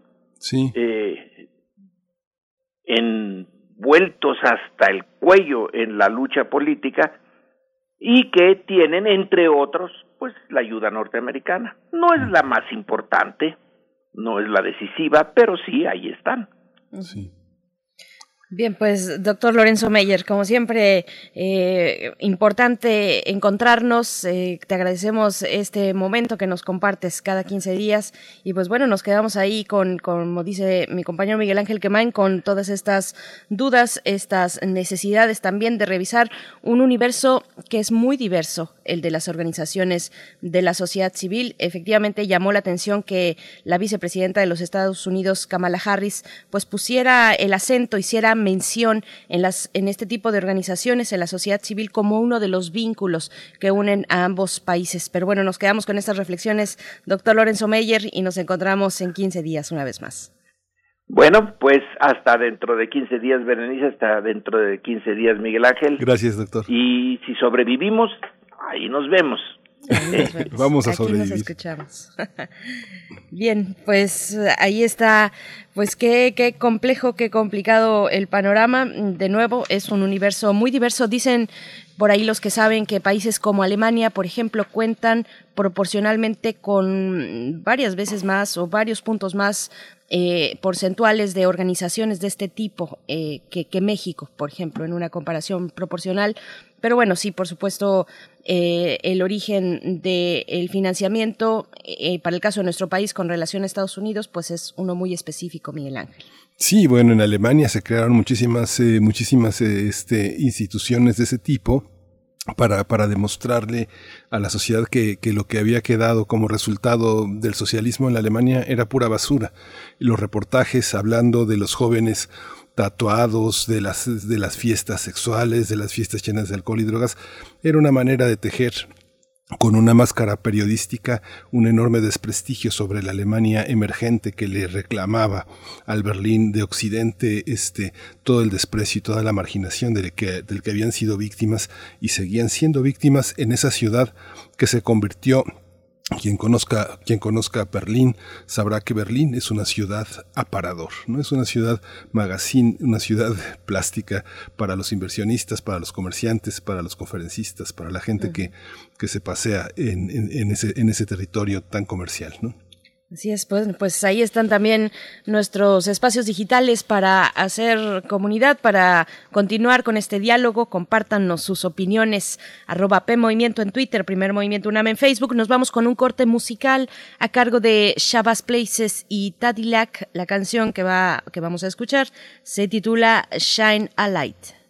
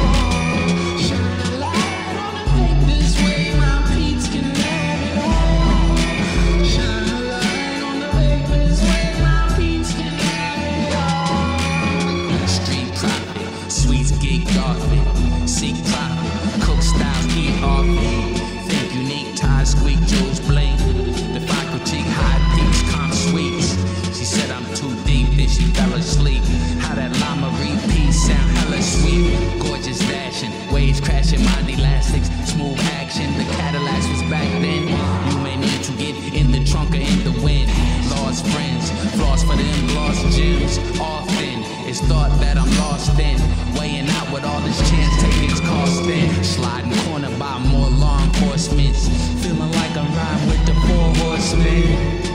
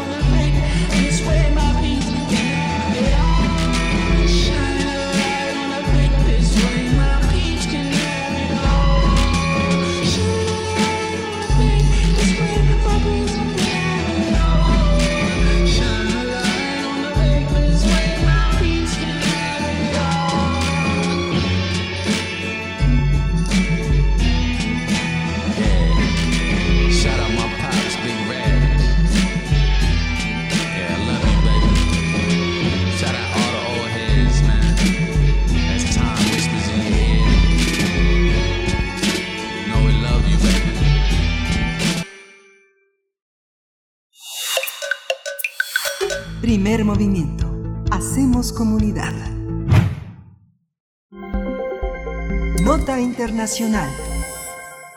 La pandemia por COVID-19 en la India continúa avanzando sin dar muestras de revisión de la crisis sanitaria, a pesar de las ayudas que empiezan a llegar a ese país para terminar con el desabastecimiento generalizado en hospitales y centros de atención médica.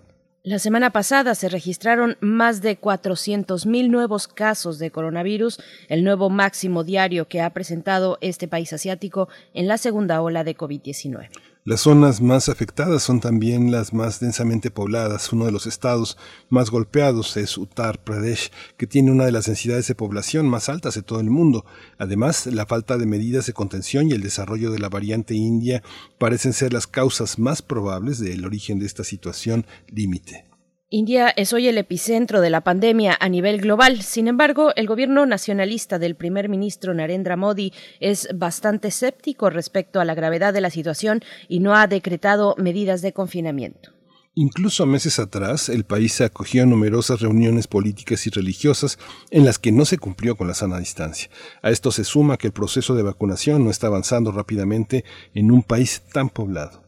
Pues, pues, vamos a conversar sobre la crisis sanitaria por la pandemia en India y las repercusiones a nivel mundial que esta tiene. Y bueno, esta mañana nos acompaña la doctora Laura Carballido Coria. Ella es profesora investigadora del Departamento de Ciencias Sociales de la UAM Unidad Coajimalpa, licenciada en Historia por la UNAM, maestra y doctora en Estudios de Asia y África en el área de India por el Colegio de México. Doctora Carballido Coria, doctora Laura, gracias por estar con nosotros esta mañana. Bienvenida. ¿Qué tal? Muy buenos días. Eh, Berenice Miguel Ángel, muchas gracias por la invitación. Gracias, doctora. muy relevante. Gracias, doctora Carballido.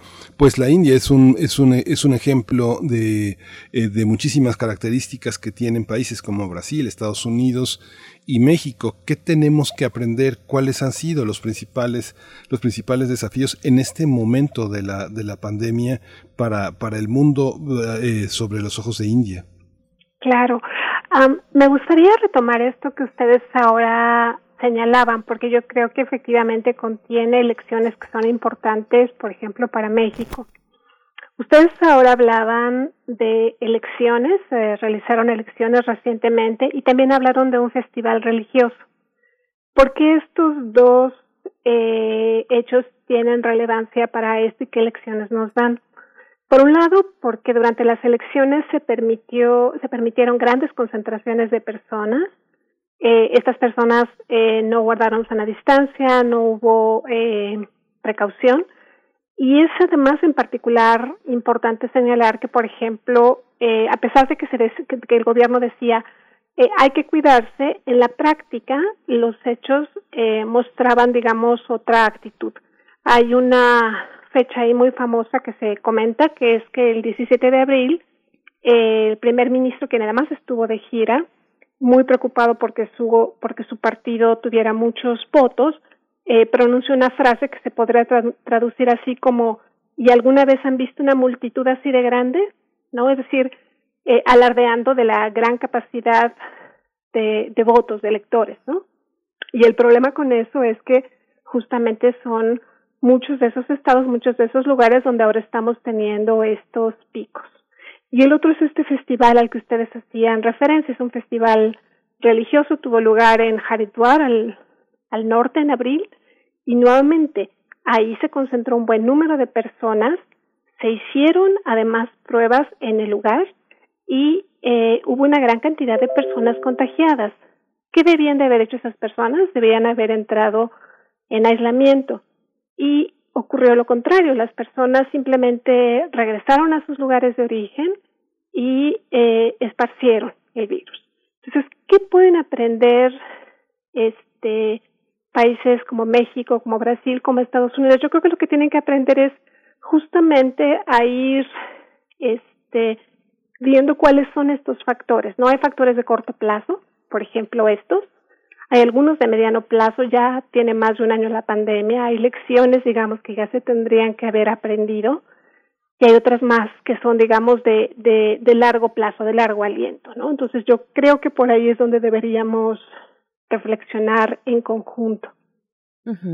Doctora Laura Carballido, ¿qué características tiene India que la pone hoy en este epicentro de la pandemia?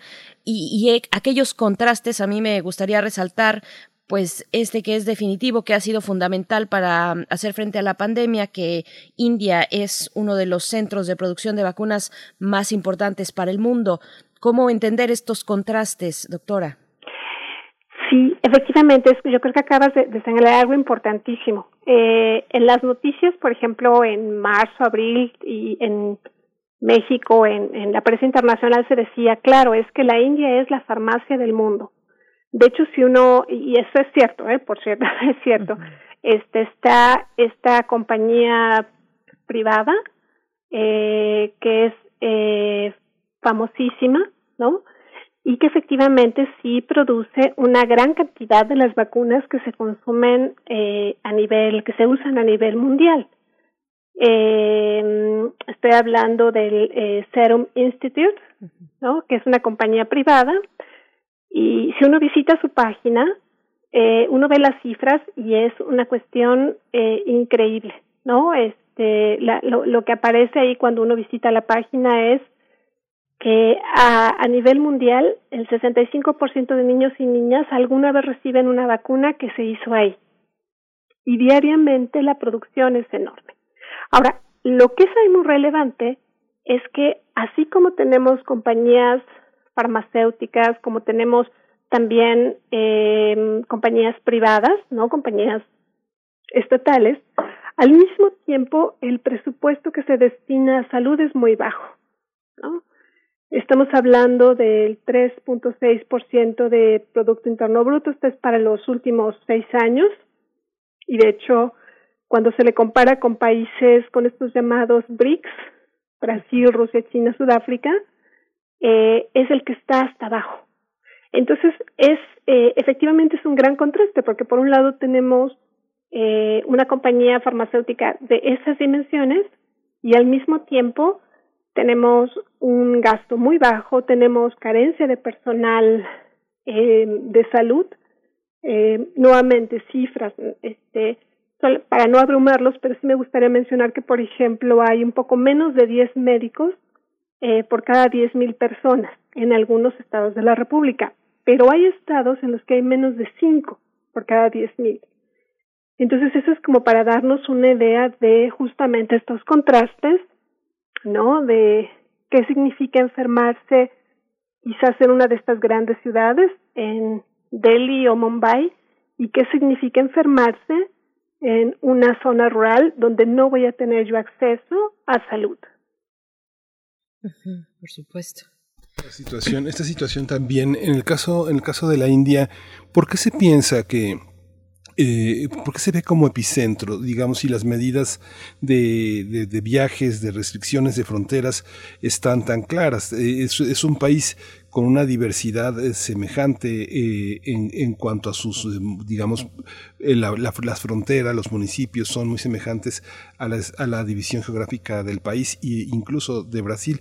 Pero, ¿por qué es tan peligroso en este momento India si tiene cerradas las fronteras? ¿Por qué es tan peligrosa para el mundo? ¿Por qué la retratan así?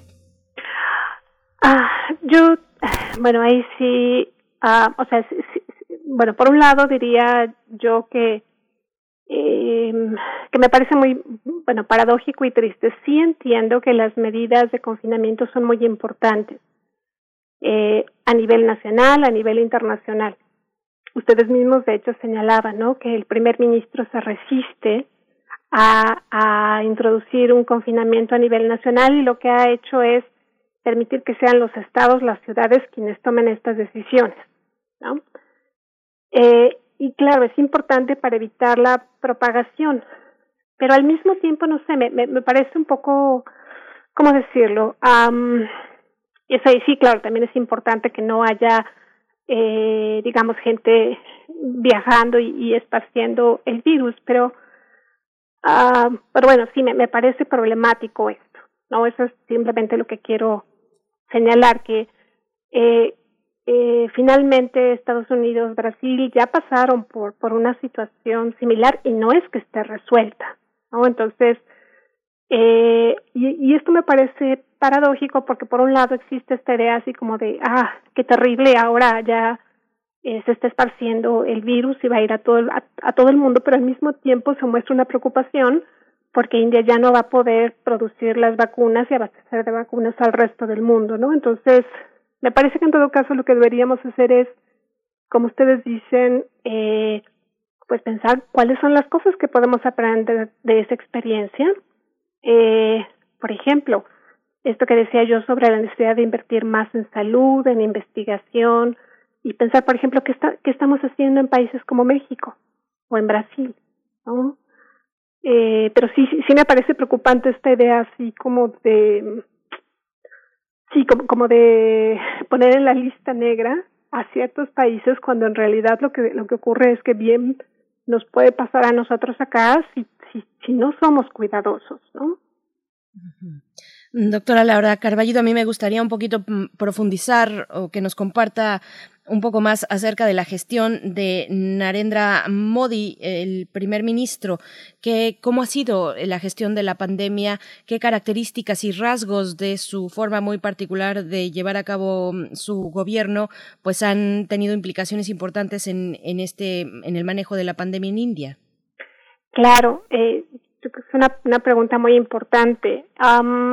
Digamos, de, de manera general, lo que muchas personas han detectado es que Narendra Modi parece estar más preocupado por su imagen, porque su partido político eh, sigue en el poder, ¿no? Por ejemplo, en estas elecciones que, que acaban de, culminar. Y por otro lado, ha descuidado, no ha adoptado un aire triunfalista y ha descuidado ciertas cosas que son importantes. Eh, hace un rato hablaba yo de, de estos factores, digamos, de corto plazo, los, los que pasaron hace un mes, ¿no? O hace dos meses, pero después habría, si nos fijamos como en un mediano plazo, podríamos ver qué se hizo y qué faltó por hacer. El año pasado, por ejemplo, si recordamos, sí se introdujo un confinamiento a nivel nacional, pero sin preparación, sin la adecuada comunicación con la población, el resultado fue terrible, fue que la gente, de un día para otro, los trabajadores, por ejemplo, migrantes, se quedaron sin empleo, sin comida, regresaron a sus pueblos, a, sus ciudades de origen, y con ellos llevaron el virus. Eh, entonces, eso, por ejemplo, este año, pues uno esperaría que hubiera un confinamiento, pero que fuera un confinamiento bien planeado, anunciado. Lo seguimos esperando.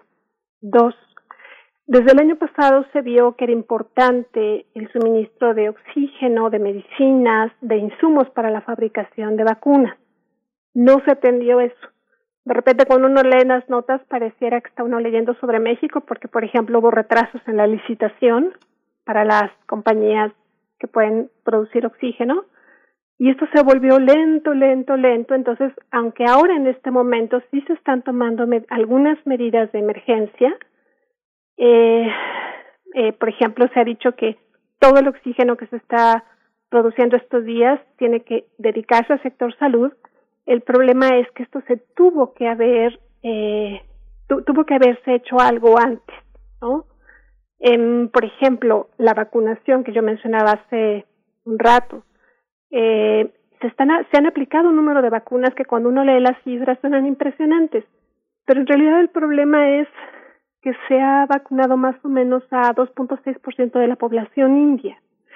Entonces, ¿cuál es el, digamos, como el problema con Narendra Modi? El problema con Narendra Modi es, está más preocupado por su imagen, por mantenerse en el poder, eh, tomar medidas que puedan significar como un, un costo en el sentido político, le resulta muy difícil y también incluso la posibilidad de invitar a exfuncionarios que alguna vez trabajaron para otros gobiernos, gobiernos en la oposición, bueno, de partidos de la oposición ahora, eh, por ejemplo, podrían ser invitados a colaborar, ¿no? En, eh, me refiero, por ejemplo, a secretarios de salud de gobiernos pasados a quienes se les podría consultar eh, y eso no está ocurriendo. Entonces sí vemos, digamos, una dirigencia política eh, preocupada por el poder no dispuesta no a tomar decisiones importantes.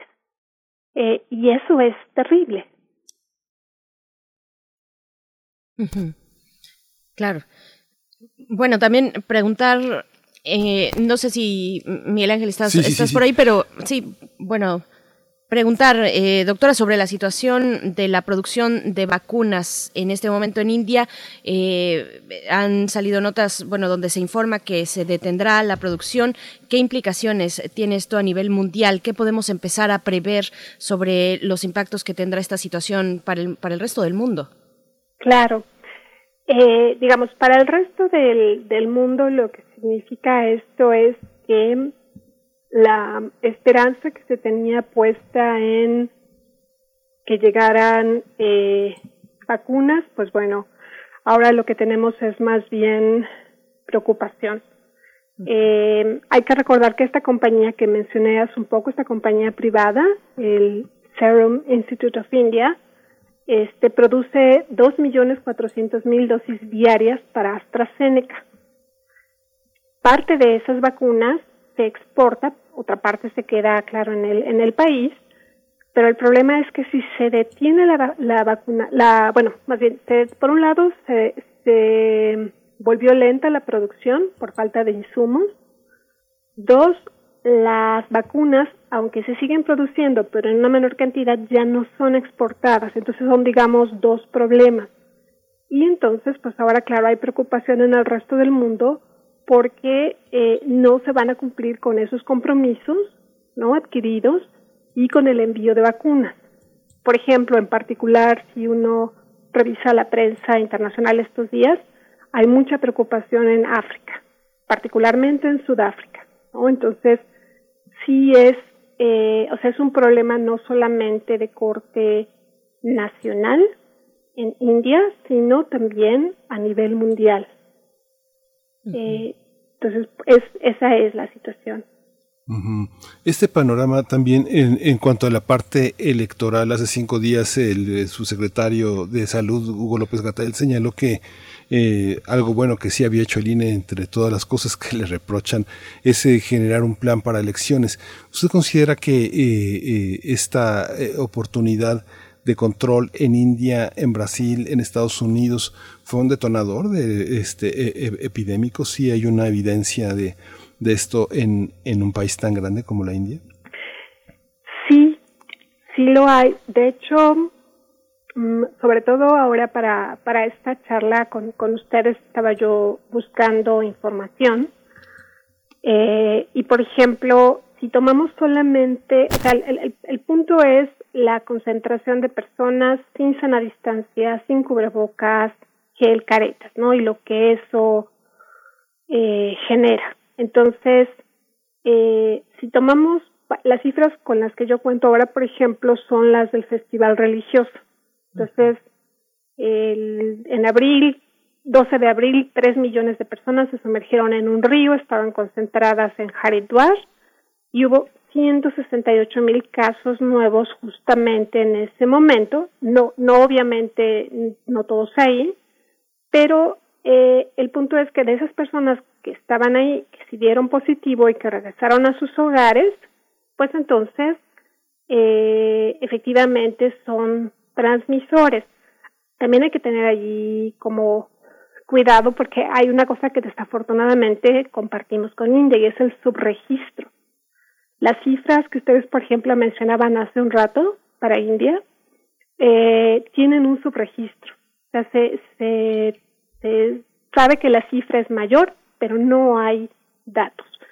Entonces, sí es preocupante, es decir, eh, soy historiadora, mi, área de experiencia no está, o de, sí, de especialización no está en el área de, la medicina, pero eh, con base en, los estudios que se han publicado, efectivamente es importante mantener estas medidas de prevención. Si tenemos elecciones ahora y tenemos mucho cuidado, supongo, pero ahí sí habría que consultar a alguien experto, que podríamos disminuir. El punto es si permitimos, por ejemplo, mítines políticos, ¿no? Si tenemos, no sé, en Guerrero, grandes concentraciones de simpatizantes de un partido o de otro. En eso nos parecemos, nos podríamos parecer a India, pero que no. Pero eso fue lo que ocurrió ahí. Tuvimos concentraciones enormes de personas, de simpatizantes de distintos partidos, en Assam, en Bengala Occidental, en Kerala, cuando lo más sensato era haber cambiado las estrategias y decir, bueno, eh, o, hago campañas por otros medios o pospongo elecciones, porque finalmente de lo que estamos hablando es una situación que se sale de control. Yo esperaría que en el caso de México no fuera así, pero, pero bueno, ahí están ya las cifras. Pues nos vamos acercando al filo de esta charla, doctora Laura Carballido, profesora investigadora del Departamento de Ciencias Sociales de la UAM, Unidad Coajimalpa. Eh, y bueno, hay que hablar también, y le pediría para el cierre eh, su, análisis respecto a, al nivel internacional, las, las reacciones a destacar, por supuesto, mirar a China en relación con India en esta situación de emergencia sanitaria. ¿Qué podríamos eh, concluir al respecto, doctora? Bueno, pues este es, digamos, en términos de, de, la reacción de la comunidad internacional, eh, inmediatamente se hicieron eh, declaraciones, compromisos de envío de, de ayuda. China, eh, Estados Unidos, Reino Unido, ¿no? Han, eh, por supuesto, que comprometido y enviado eh, cantidades importantes de medicamento, ventiladores, oxígeno. Eh, y eso es muy, muy importante. De hecho, yo creo que justamente ahora que, mencionan a China, ¿no? Se ve la relevancia de em, eh, tener un control, de, de, de, introducir confinamiento, de ocuparse de, de la población. Eh, lo que acabo de decir, por supuesto, no tiene nada que ver con este, la defensa de un gobierno autoritario, sino con ciertas medidas de salud, ¿no? A esa es la parte que me refiero. Entonces yo creo que sí, que la comunidad internacional ha reaccionado con preocupación, pero también ofreciendo ayuda. Y ahora, el colmo, digamos, para cerrar la nota, pero de una manera nada esperanzadora, es que a pesar de que la ayuda ha llegado, hay preocupación en India porque lo que no se ve ahora es la distribución. O sea, hemos visto en las notas eh, cifras, ¿no? Tantos eh, ventiladores, tantos tanques de oxígeno. El problema es que en India no se ve que se esté llegando a los estados. Hay problemas en la distribución. Pues doctora, pues le agradecemos muchísimo toda esta, toda esta visión. Es un momento de muchísima especulación ver, ver a un país tan complejo, tan de lejos, en el sentido en el que hay mucha información que se reserva, que no circula de la manera adecuada y sobre todo las narrativas que siempre culpabilizan y criminalizan la pobreza equiparándola a la ignorancia, a la irresponsabilidad y bueno, el Estado sigue ahí como un gran, un gran fantasma al servicio de unos grupos que hacen, lucran con la enfermedad. Le agradecemos mucho esta, esta presencia, doctora Laura Carballido Coria, profesora investigadora del Departamento de Ciencias Sociales de la UAM en la unidad Coajimalpa. Gracias, Laura. Muchas gracias a ustedes. De veras un, un gusto conversar sobre algo tan importante. Gracias, gracias, gracias, doctora Laura Carballido. Pues bueno, ahí está, estamos viendo con con total claridad el estatus global que es muy real y muy contundente eh, de esta pandemia. Para el caso de China es una pandemia que mientras exista eh, y menos eh, y más pues en estos niveles en algún país del orbe internacional, pues bueno, afectará al resto de la comunidad. Es algo que creo que se ha notado con particular interés eh, por parte de distintos países, los países más ricos han visto esta situación que, pues bueno, no importa si detrás y de sus fronteras hacia adentro, pues la situación está medianamente controlada y siempre impactará lo que ocurra en países diversos como, como ahora en India, Miguel Ángel. Y bien, pues estamos ya a punto de despedirnos de esta hora, de esta segunda hora. Estamos llegando a la conclusión de esta hora. Son las las 8 con 58 minutos de la mañana, le tengo que restar dos horas a mi reloj que tengo enfrente, pero, pero bueno, estamos ya llegando también al final de, este enlace con la radio Nicolaita para volver a encontrarnos el día de mañana miércoles. Mañana miércoles nos volvemos a encontrar si nos dan oportunidad para llegar hasta Morelia. Seguimos aquí nosotros a través del 96.1 de FM y también en www.radio.unam.mx, Mil Ángel. Sí, pues regresamos, regresamos en este, eh, esta, esta lección de la India es que también hay semáforos epidemiológicos y hay semáforos electorales y semáforos económicos. Yo creo que hemos transitado eh, por todos, así que bueno, hay que cuidarse y hay que pensar que este cambio, estas elecciones, pues son muy importantes. Habrá que tener confianza, habrá que participar y están las condiciones dadas para que todos estemos en 25 días en las urnas. Así es. Bueno, solo destacar algunos comentarios. Uno particularmente, Re Guillermo dice, aunque la India sea productor de medicamentos, está sujeta a políticas restrictivas de los laboratorios poseedores de las patentes y los neoliberales locales. Bueno, ese es un punto fundamental porque dentro de todo esto está el debate de las patentes. Esa es una cuestión que vamos a abordar en próximos días. Ya muy próximamente estaremos conversando al respecto porque es un punto fundamental en todo esto. ¿Cómo puede ser que un país con esta gran producción de vacunas de todo tipo, no solamente de COVID, eh, contra COVID-19, contra el SARS-CoV-2, pues tenga estas condiciones y, y estos niveles tan bajos, proporcionalmente 2.6% de la mm, población en India ha sido vacunada, solamente el 2.6%, cuando es, como dice la doctora Laura, pues la farmacéutica del mundo, digamos, por ponerlo de alguna manera. Pero bueno, ahí está esta cuestión con la que cerramos la hora, Miguel Ángel. Vámonos al corte. Vamos al corte.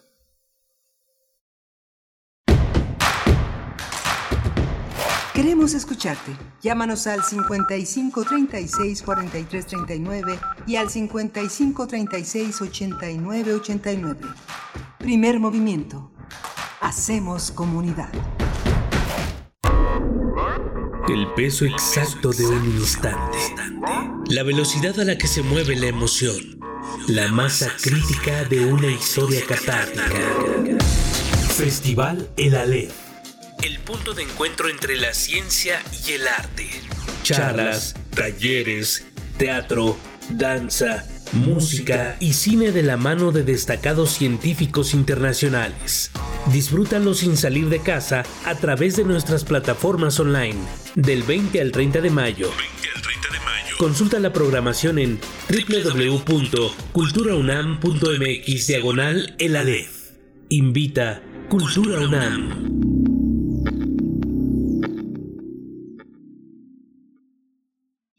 En el PRI queremos que México crezca, que las mujeres vivan seguras, que los jóvenes sigan estudiando, que las y los mexicanos tengan salud, medicamentos y estabilidad.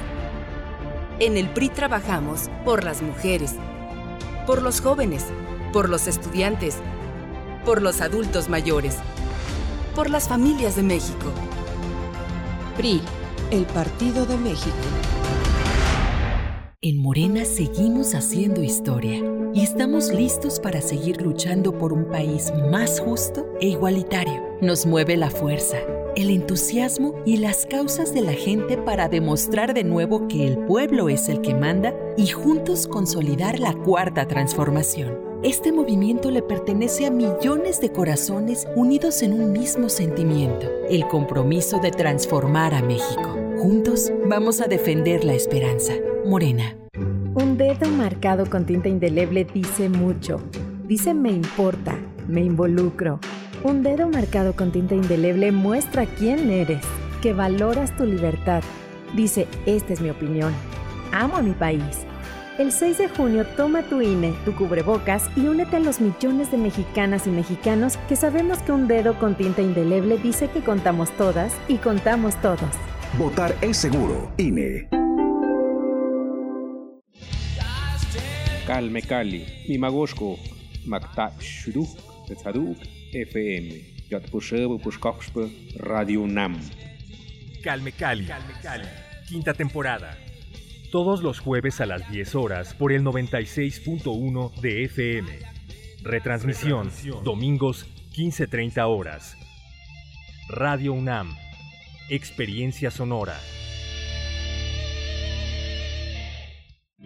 Las mexicanas y mexicanos, ¿creemos en la democracia? ¿Participamos? Pienso que sí. Por eso yo iré a votar, porque tengo un motivo muy grande, porque amo mi país, vivo y trabajo aquí. ¿Te das cuenta de que nunca somos tan iguales ni tan libres como cuando estamos solos frente a la boleta? El 6 de junio toma tu INE, tu cubrebocas y únete a los millones de mexicanas y mexicanos que creemos que nuestra libertad es más importante que cualquier diferencia. Vota. Votar es seguro. INE. La vacunación contra el COVID-19 llena de esperanza al pueblo de México. Pronto, todas las personas mayores estarán protegidas y por fin podremos abrazarlas y sentirlas cerca. En Morena, ya entregamos los primeros 50 millones y donaremos la mitad de nuestro presupuesto para comprar más vacunas que protejan a miles de familias. Porque la salud es un derecho, no un privilegio. Morena la esperanza de México.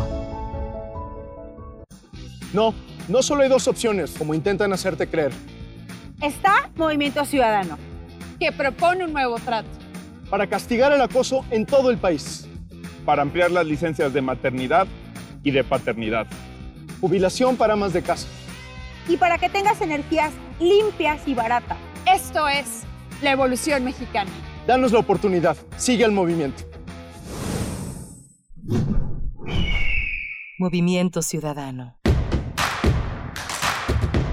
Síguenos en redes sociales. Encuéntranos en Facebook como Primer Movimiento y en Twitter como arroba PMovimiento. Hagamos comunidad.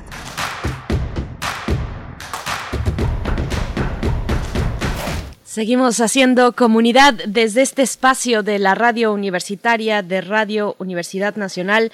Aquí en primer movimiento les damos la bienvenida en esta tercera hora de transmisión. Gracias a la escucha atenta, a la escucha activa e incluso a los comentarios que nos hacen favor de enviar a través de redes sociales. Su participación pues es fundamental para este espacio, para este espacio y para esta radio que es pública, que es de todos y de todas. En este día martes 11 de mayo de 2021 les damos la bienvenida a esta tercera hora. Son las nueve con seis minutos de la mañana, la hora del centro del país. Allá en cabina se encuentra Frida Saldívar en la producción ejecutiva, como cada mañana. También Violeta Berber, en esta ocasión a distancia, en la asistencia de producción. Y está Andrés Ramírez en la conducción de esta nave al frente del timón de los controles técnicos, que bueno, nos llevará a buen puerto de aquí hasta las diez de la mañana. Saludo a mi compañero Miguel Ángel Gemain. ¿Cómo estás, Miguel Ángel? Hola Berenice, buenos días, buenos días a todos nuestros eh, Radio Escucha. Bueno, ha sido muy interesante todo lo recorrido hasta ahora en esta edición de, Primer Movimiento. Concluimos eh, hace un momento con eh, sobre el tema de la India, que es un tema que ha, ha generado muchísima, muchísimo temor y muchísimos narrativas alrededor de, del mundo. Eh, lo tocamos con la doctora Laura Carballido Coria, pero ayer estuvimos con el doctor Carlos Manuel Sánchez Ramírez. Él es eh, hablando de las respuestas de los estados frente a la pandemia. Cerrábamos y comentando que hemos tenido varios eh, semáforos, el semáforo económico, donde hay una enorme preocupación de empresarios, de gente de servicios turísticos, comerciales, sobre el tema de la, del confinamiento y también el semáforo electoral.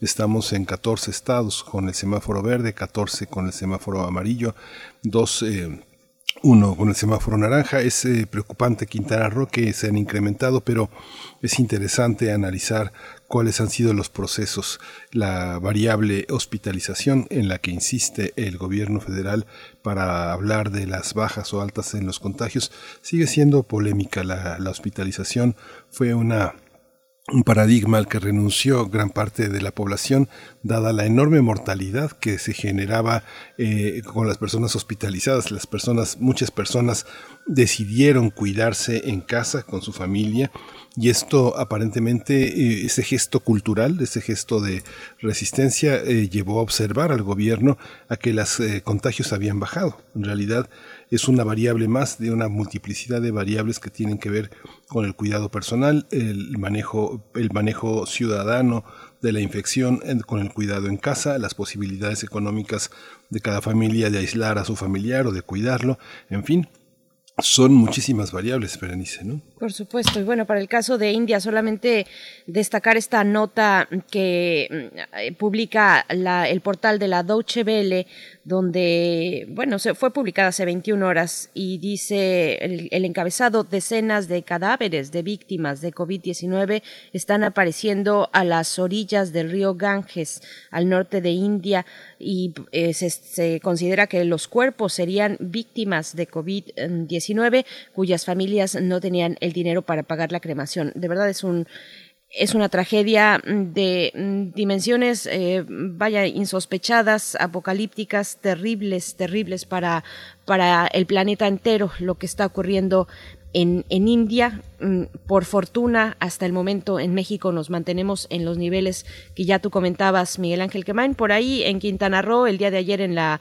conferencia de salud, eh, el subsecretario López Gatel hizo énfasis en eh, seguir vigilando con mayor atención lo que ocurre en Quintana Roo, porque no tiene un panorama tan, eh, pues, iluminado como sí otros estados de la República, incluida la capital de este país. Así es que bueno, pues con esto cerramos el comentario de COVID-19. Vamos a ir en unos momentos más para hablar de lo que propone el Colegio Nacional Cultura y Revolución a 100 años de la fundación de la CEP. Seguimos hablando de los 100 años de la fundación de la CEP, también del aniversario luctuoso de López Velarde. Seguimos en esta propuesta que ha hecho el Colegio Nacional y vamos a conversar con Sara Sefcovic también también en la misma conversación con Lucía Melgar para hablar del enfoque de las mujeres, la participación de las mujeres en la cultura y la revolución desde la mirada de la educación pública. Y también nos acompañará en la mesa Javier García Diego, historiador, director de la Academia Mexicana de Historia y, y también miembro de la Junta de Gobierno de la UNAM, quien coordina eh, pues esta propuesta del Colegio Nacional sobre la cultura y la revolución a 100 años de la fundación de la SEP, Miguel Ángel. Sí, va a ser muy interesante hacer este recorrido. Uno, eh, ya cuando uno eh, recorre las instituciones educativas desde la colonia hasta el siglo XX y la llegada al XXI, pues es muy impresionante eh, observar la confianza que eh, Occidente coloca en esta forma, en este modelo educativo que se ha cristalizado en una institución que, bueno, cumple 100 años, la, la CEP, el primer secretario fue Vasconcelos, el 12 de octubre de 1921 lo nombraron secretario, secretario de Educación Pública. Así es. Bueno, pues antes de la mesa del día vamos ya con la poesía necesaria. Primer movimiento Hacemos comunidad. Es hora de Poesía Necesaria. Bien, pues muchos son los puentes que unen a México y Colombia, algunos menos luminosos, más dolorosos y oscuros, otros sí, como la música y las letras, pues en toda una expresión que, que, nos une en la alegría. Y bueno, el poema de hoy es una forma de reconocimiento de la lucha que se libra en las ciudades de Colombia ante la brutalidad policial y del Estado. Y, traigo la selección de Álvaro Mutis, uno de los escritores iberoamericanos más reconocidos. Él nació en Bogotá en 1923, pero vivió en México toda su vida, desde su juventud. Les voy a compartir el poema titulado Ciudad de Álvaro Mutis. Está ya en nuestras redes sociales para que lo puedan consultar con mayor detenimiento. Ciudad. Un llanto, un llanto de mujer interminable, sosegado, casi tranquilo. En la noche un llanto de mujer me ha despertado. Primero un ruido de cerradura, después unos pies que vacilan y luego, de pronto, el llanto. Suspiros intermitentes, como caídas de un agua interior, densa, imperiosa, inagotable, como esclusa que acumula y libera sus aguas, como hélice secreta que detiene y reanuda su trabajo, trasegando el blanco tiempo de la noche. Toda la ciudad se ha ido llenando de este llanto hasta los solares donde se amontonaban las basuras, bajo las cúpulas de los hospitales, sobre las terrazas del verano, en las discretas celdas de la prostitución, en los papeles que se deslizan por solitarias avenidas, con el tibio vaho de ciertas cocinas militares, en las medallas que reposan en joyeros de teca, un llanto de mujer que ha llorado largamente en el cuarto vecino, por todos los que cavan su tumba en el sueño, por los que vigilan la mina del tiempo, por mí que lo escucho sin conocer otra cosa que su frágil rodar por la intemperie, persiguiendo las calladas arenas del alba.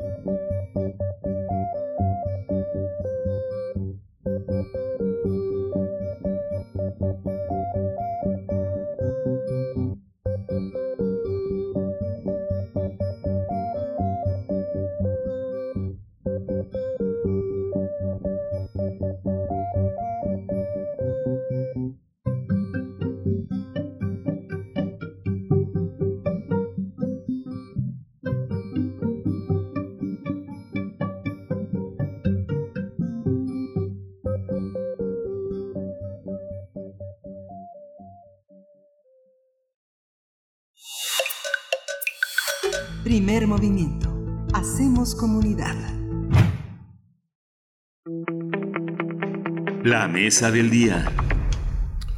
Tras la promulgación de la Constitución de 1917 y para cumplir con lo estipulado en el artículo tercero de declarar la educación gratuita, laica y obligatoria, el 3 de octubre de 1921 fue creada la Secretaría de Educación Pública.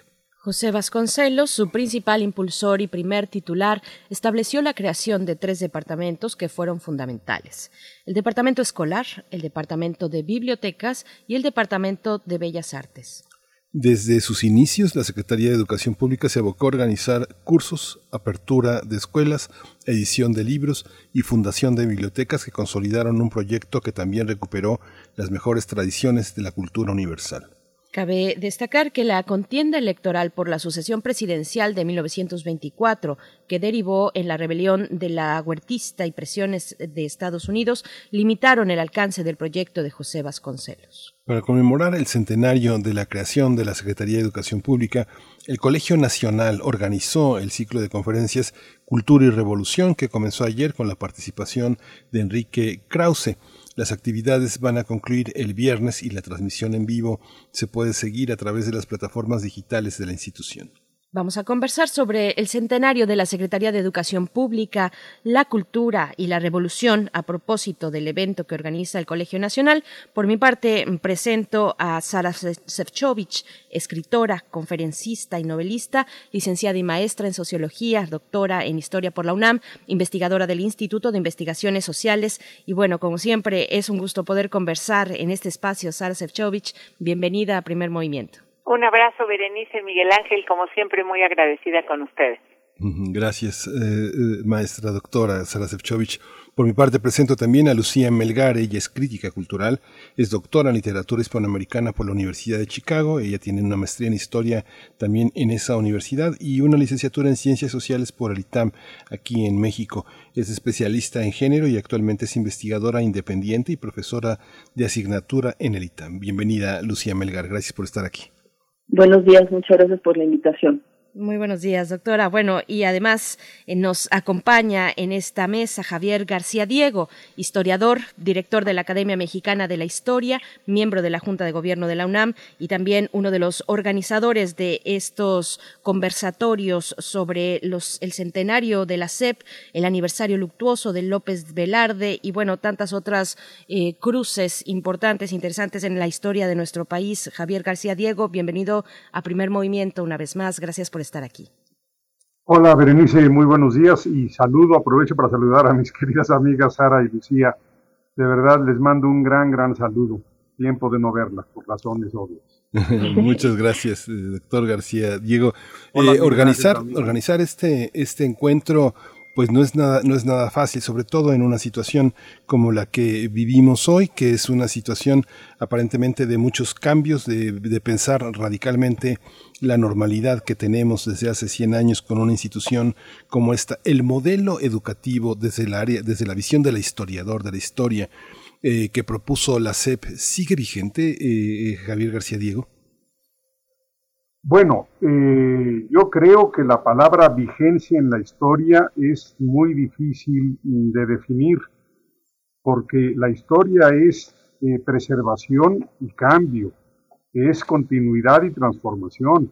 Entonces, claro que hay algunos ideales educativos que son plenamente vigentes, eh, pero también por otro lado la situación de la educación y la situación del país, incluso la situación demográfica, pues es brutalmente distinta. Pero yo creo que algunos de los principios de la SEP, digamos, de 1921, siguen vigentes, como cuáles, hacer una matrícula universal, eh, lograr que los profesores vieran, profesores y maestras, porque Vasconcelos es quien inicia la integración de maestras al magisterio, hacer que para ellos la educación sea una vocación, no una chamba un compromiso. Ese para mí es un principio que debe estar vigente. Y tercero, que la educación se tiene que, acompañar, se tiene que complementar con el arte y la cultura. Estos son tres principios que a mi modo de ver siguen vigentes. Yo con esto respondería esta pregunta inicial. De tu mano, Sara, Sara, Sara voy contigo. Es, eh, tú eres, eh, has sido una de nuestras grandes, grandes profesoras en la UNAM. Eh, desde esa mirada, de esa experiencia en la que has atravesado todos los niveles, eh, ¿Cómo se observa las personas que llegan de la educación que tenemos en el país? Desde la universidad se, observa, se observan carencias, se observan ventajas. ¿Cuál es tu experiencia pensando en el modelo educativo que se propone ahora bajo esta mirada que se organiza en esta ocasión, bajo la mirada del doctor García Diego y de Villoro? Gracias, Miguel Ángel. Yo también aprovecho para saludar con mucho cariño a Javier y a Lucía y, y te respondo, eh, eh, no me gustaría responder como lo voy a hacer, pero, pero no hay remedio. O sea, creo que fue un modelo que funcionó muy bien una buena parte del siglo. A mí misma me tocó ser, digamos, educanda en ese tipo de modelos y creo que ya no está funcionando. Eh, yo veo a los alumnos muy mal preparados eh, no voy a hablar de la pandemia porque la pandemia prácticamente va a ser, eh, en mi punto de vista, una generación perdida en términos de educación escolar, probablemente de otras cosas eh, se aprendan nuevas cosas, pero en términos de educación escolarizada. Entonces, eh, no sé si eso se deba, porque yo no soy para nada experta en educación, a, eh, al, como lo, lo que decía Javier, al crecimiento demográfico, o se deba a que la preparación de los maestros ya no tiene esa idea de la de la vocación sino bastante de la chamba. Si se deba a que los contenidos de la educación ya no le atraen o no le interesan a los estudiantes de estas eh, digamos de hace no sé diez generaciones donde el mundo ha cambiado muchísimo y a lo mejor ese discurso ya no les es atractivo. Pero lo que con lo que yo me topo en en mis alumnos de licenciatura es algunos con muchas ganas de aprender, pero realmente eh, sin ningún elemento y, con muy, muy pocas bases para poderlo hacer. Lucía Melgar, eh, tú tienes una posición en este, en este momento privilegiada de mirador. Desde la educación, desde los institutos de educación privada, eh, hay unos mecanismos muy estrictos de, e, evaluación eh, de los profesores. Incluso los evalúan hasta si son simpáticos. Hay una parte de los mecanismos de evaluación que la SEP ha enfrentado en las últimas décadas sobre sí misma, una autocrítica, pero también una crítica también de padres y de educandos. ¿Cómo observar también este modelo a la luz de una participación democrática que ponen, que, que ponen en cuestión a la propia institución? ¿Tú cómo lo observas desde ese punto de vista?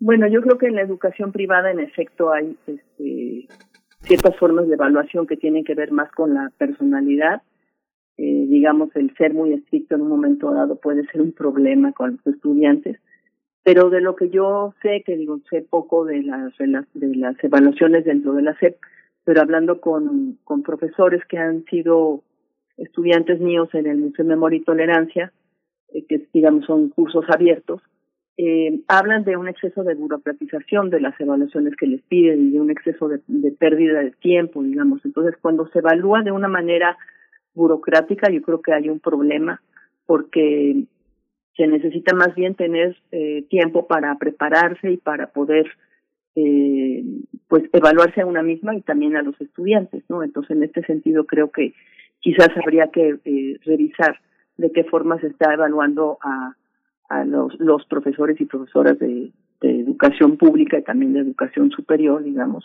y de educación privada, y, darse cuenta pues que también tenemos que ver cómo estamos, eh, qué resultados están dando los estudiantes, que eso es lo más importante. Doctor Javier García Diego, a mí me gustaría dar para la audiencia un contexto de estos conversatorios, situarnos en aquel momento histórico de nuestro país, eh, tal vez comentar sobre los cruces, eh, de, ese momento. En México los cruces culturales que envolvieron a la idea de, educación surgen en este conversatorio pues muchos nombres al lado de Vasconcelos, el, nombre, el gran nombre también por, eh, por ocasión de su aniversario luctuoso de López Velarde, por ejemplo. ¿Qué es lo que podemos, cómo se planteó y se planeó este conversatorio, doctor García Diego? Gracias, Berenice. Bueno, han tocado dos puntos muy importantes, eh, Sara y Lucía. Eh, pero voy a, la pregunta. Nosotros en el Colegio Nacional hace ya varios meses, eh, de hecho eh, el año pasado, pues eh, tomamos la decisión, como siempre se hace, de cuál va a ser la actividad eje a lo largo del año. Esto es, todos tenemos nuestras responsabilidades individuales, nuestros temas, nuestras disciplinas, pero hay actividades colectivas. Y acordamos que se van a conmemorar en México los 500 años de la conquista de Tenochtitlán, que se van a conmemorar los 200 años del bicentenario de la independencia y además son efemérides muy, muy importantes, de verdad definitivas para la historia del país, para el presente del país, para el futuro del país. Pero también acordamos que los 100 años de la SEP era fundamental. Es una efeméride que no se puede pasar de lado. ¿Por qué? Porque la educación, y esta yo creo que es una conclusión de todos nosotros, y seguramente la comparten eh, Sara y Lucía, la educación es el verdadero instrumento, la mejor palanca que puede haber para el ascenso socioeconómico de las muchachas y de los jóvenes de México. La educación es el mejor instrumento, la mejor palanca para la modernización y para la tecnificación del país. La educación también es lo mismo, la mejor palanca para crear ciudadanos conscientes. Es igual la educación, si la consideramos en el proyecto de Vasconcelos, educación junto con cultura, pues es la única manera de tener una vida interesante, una vida digna, pero con impactos muy concretos. Yo voy a dar aquí una cifra que seguramente Sara y, Lucía conocen mejor que yo, pero eh, a mayor grado de educación en las mujeres hay un menor número de embarazos, un menor número de hijos y algo muy dramático, de verdad es estremecedor. A mayor educación entre las muchachas de México, se, abate, se cae la mortandad infantil. A mí me parece un dato estremecedor. Entonces, consideramos que sí hay que destacar la educación. Ahora bien, nosotros tenemos rezagos, coincido con, con, con Sara, tenemos rezagos brutales. Voy a dar un dato como historiador. Cuando surgimos a la vida independiente en 1821, se empezaron a crear pues, organismos gubernamentales, gabinete, secretaría, la primera fue Secretaría de Relaciones Exteriores e Interiores, Secretaría de Hacienda, Secretaría de Guerra, luego vino la de Justicia, Asuntos Religiosos, en fin, pero este fomento, comunicaciones, todas antes de la Secretaría de Instrucción de Justo Sierra. Tardamos 84 años de vida independiente para reconocer que la educación era un reto nacional. Esto es increíble, esto es parte de nuestros rezagos, y de verdad, pues creo que lo que nos toca, y los tres, Sara, Lucía y yo, y muchos más, estamos involucrados, no preocupados, involucrados, ocupados en que se mejore la educación. Ahora, perdón, ahora sí ya la pregunta eh, concreta. Eh, la educación fue una de las principales demandas de las facciones revolucionarias. Unos pedían eh, democracia, el antieleccionismo, otros tierras, otros derechos sociales de los trabajadores, pero prácticamente todas las facciones, ¿sí? desde los magonistas hasta el artículo tercero constitucional, todos requerían una educación con mayor presencia física en el país, que no se concentrara en las ciudades y que estuviera abierta a todas las clases sociales. Querían educación rural, querían educación técnica, eso es lo que se estaba pidiendo y por eso la Fundación eh, que no es una continuidad de la Secretaría de Instrucción, es una fundación nueva porque tiene la experiencia de la revolución y porque tiene este concepto de que la educación sin cultura puede no ser Esto es un, un, aporte fundamental. Y por otro lado, López Velarde, yo creo que López Velarde eh, nos, nos decía dos cosas. Al mismo tiempo que se hacía el muralismo y la novela de la revolución eh, proteicas, eh, épicas, violentas. el mensaje de López Velarde es, y creo que es muy vigente. También tenemos una vida íntima, también tenemos una vida sosegada. Nos gusta disfrutar de nuestros pueblos, de nuestras plazas, de nuestra repostería. Y ese México íntimo, ese México tranquilo que tanto disfrutamos y que se ha perdido, yo creo que es algo muy vigente en el mensaje de y perdón por extender. Tenemos ese espacio afortunadamente y para continuar con este hilo sobre las mujeres, las mujeres en, en este conversatorio y, y, mucho más allá, las mujeres hoy en día, por ejemplo, y la educación, vaya que la pandemia pues nos ha puesto de frente de manera muy contundente los rezagos de la educación en México, la función de las mujeres en múltiples niveles, en la educación, en casa, eh, las cuidadoras, en fin, toda una cuestión compleja que, abordar y precisamente en estos conversatorios Sara Sefcovic aborda la figura de Gabriela Mistral, eh, pedagoga chilena. Sara Sefcovic, pues, ¿qué decir de todos estos referentes? Mira, Berenice, es muy interesante. Eh, la invitación a hablar de Gabriela Mistral me la hicieron eh, los propios García Diego y Villoro, que son los que están organizando este evento.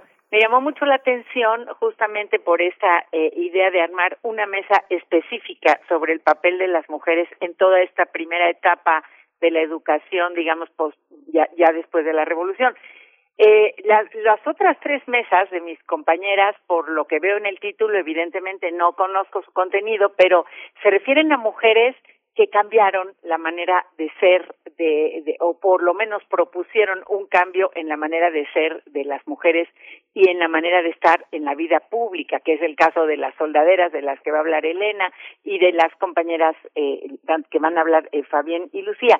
En cambio a mí me dieron a Gabriela Mistral, lo cual yo aprecio muchísimo, he trabajado, es una, una personaje que la he trabajado mucho tiempo, justamente porque representa lo contrario, porque representa esa idea de que por favor no salgan de su casa, por favor no se modernicen, por favor quédense siendo madres, eh, cuidadoras, enfermeras, eh, esa es su función en la vida. Estamos hablando pues de los años 20, años en que en el mundo entero y en México y en Chile, por hablar de los dos países con los que se mezcló Gabriela, las mujeres ya pedían eh, eh, participación en la vida pública, estaban las sufragistas, querían querían votar y poder ser votadas y llega Gabriela y nos dice todo lo contrario y entonces hay ahí esa contradicción que es precisamente la que me interesa y de la que yo voy a hablar, donde pasa lo que dice eh, Javier, el, el ministro de Educación, diciendo, por favor, las mujeres tienen que entrar también a ser educadas y a ser educadoras, y Gabriela que dice, por favor, no, es, tu papel es estar en la casa dándole de comer a la familia y como dice ella, completando eh, la otra mitad al hombre. Es muy interesante esta contradicción y, y precisamente ese es, ese es el tema del que yo hablaré. Doctora Lucía Melgar, bueno, pues ya con tantos elementos sobre la mesa, pues qué decir y qué decir también de la figura de Nelly Campobello, que es a la que corresponde la participación que tendrá usted, doctora Lucía, en este conversatorio del Colegio Nacional. Bueno, yo creo que en, Nelly Campobello se, se, conjuntan dos aspectos que han señalado eh, Javier y, Sara, que por un lado es el valor que le va a dar a la educación y también a la escritura, desde luego, y por otro lado el que es una mujer que quiere ser diferente. En un contexto donde por un lado está esa, esa figura de, de Gabriela Mistral, que en efecto es muy imponente y conservadora. Eh, Nelly Campobello, por ejemplo, pues se va a dedicar a, la danza y con un concepto de que hay que eh, promover, digamos, la, la, danza en México como algo que se aprende, no nada más como una distracción eh, junto con su hermana Gloria, pero en su, en su vida también ella en algún momento escribe que ella no se quería casar, que no le interesaba tener hijos tampoco, o sea, es una posición, digamos, heterodoxa dentro de ese contexto, donde también hay que decir, había mujeres que se estaban emancipando y efectivamente, entre otras, buscando o, encontrando la posibilidad de ascenso social como, como maestras, que es algo fundamental. Entonces, por un lado tenemos ese aspecto en el Campo Bello y por otro lado, pues por lo que se le reconoce sobre todo, que sus grandes aportes a la, a la literatura, en particular a esta imagen descarnada de la revolución en el norte y esa recuperación de la figura de Francisco Villa en un momento en que Villa, digamos, no era todavía como en los 30, principios de los 30, una figura estigmatizada, pero donde todavía, digamos, la historia oficial no, no lo aceptaba y ella entonces en este sentido también hace un aporte a, la historia eh, digamos o a la, a la conjunción de literatura y historia respecto a lo que es la historia oficial Sí, hay una, también hay una, hay un aspecto eh, justamente eh, que tiene que ver con el poder legitimador de la Secretaría de Educación Pública. a través de la Secretaría de Educación Pública, de la historia de, estos últimos 100 años, eh, Javier García Diego tiene, tiene distintos momentos, se legitiman distintos artistas, gustos que tienen que ver con el propio capricho presidencial.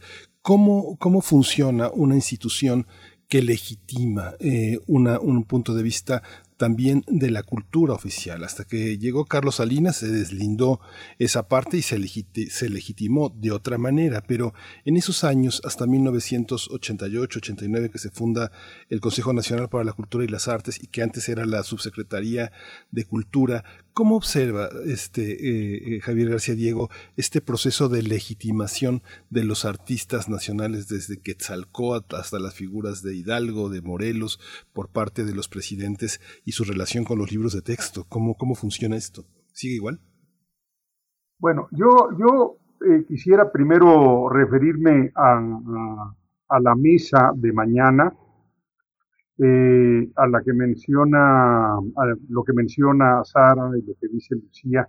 Juan Villor y yo lo que pues más o menos acordamos es que tiene razón Sara, Gabriela Mistral tuvo todas estas posturas, pero a ella la, la queríamos ver en la mesa, Sara, porque eh, la visión educadora de Vasconcelos es una visión latinoamericana no es, no es exclusivamente mexicana, siempre vio este proyecto, bueno, está muy claro en su, en su escudo, en su escudo de la Universidad Nacional, incluso antes de ser secretario, unos meses antes de ser secretario. Y si consideramos que está la chilena, está también eh, Víctor Raúl Aya de la Torre peruano, está Pedro Enrique Sureña dominicano, en fin, es todo un, un proyecto continental. Y en el caso eh, de, Lucía Melgar de Nelly es que es una de las mejores plumas sobre la revolución, esas páginas eh, sobre los muertos, sobre los cadáveres que ven, a mí me parecen simplemente estremecedores. Y Antonieta Rivas Mercado, porque nos parece muy injusto que se le recuerde nada más por el suicidio en Notre Dame. Fue una mujer de letras, escribió, eh, fue mecenas, tuvo una vida muy intensa. Entonces, creo que en estas tres mujeres y en las soldaderas en general, pues está el pico del iceberg, pero hay mucho más que hacer al respecto.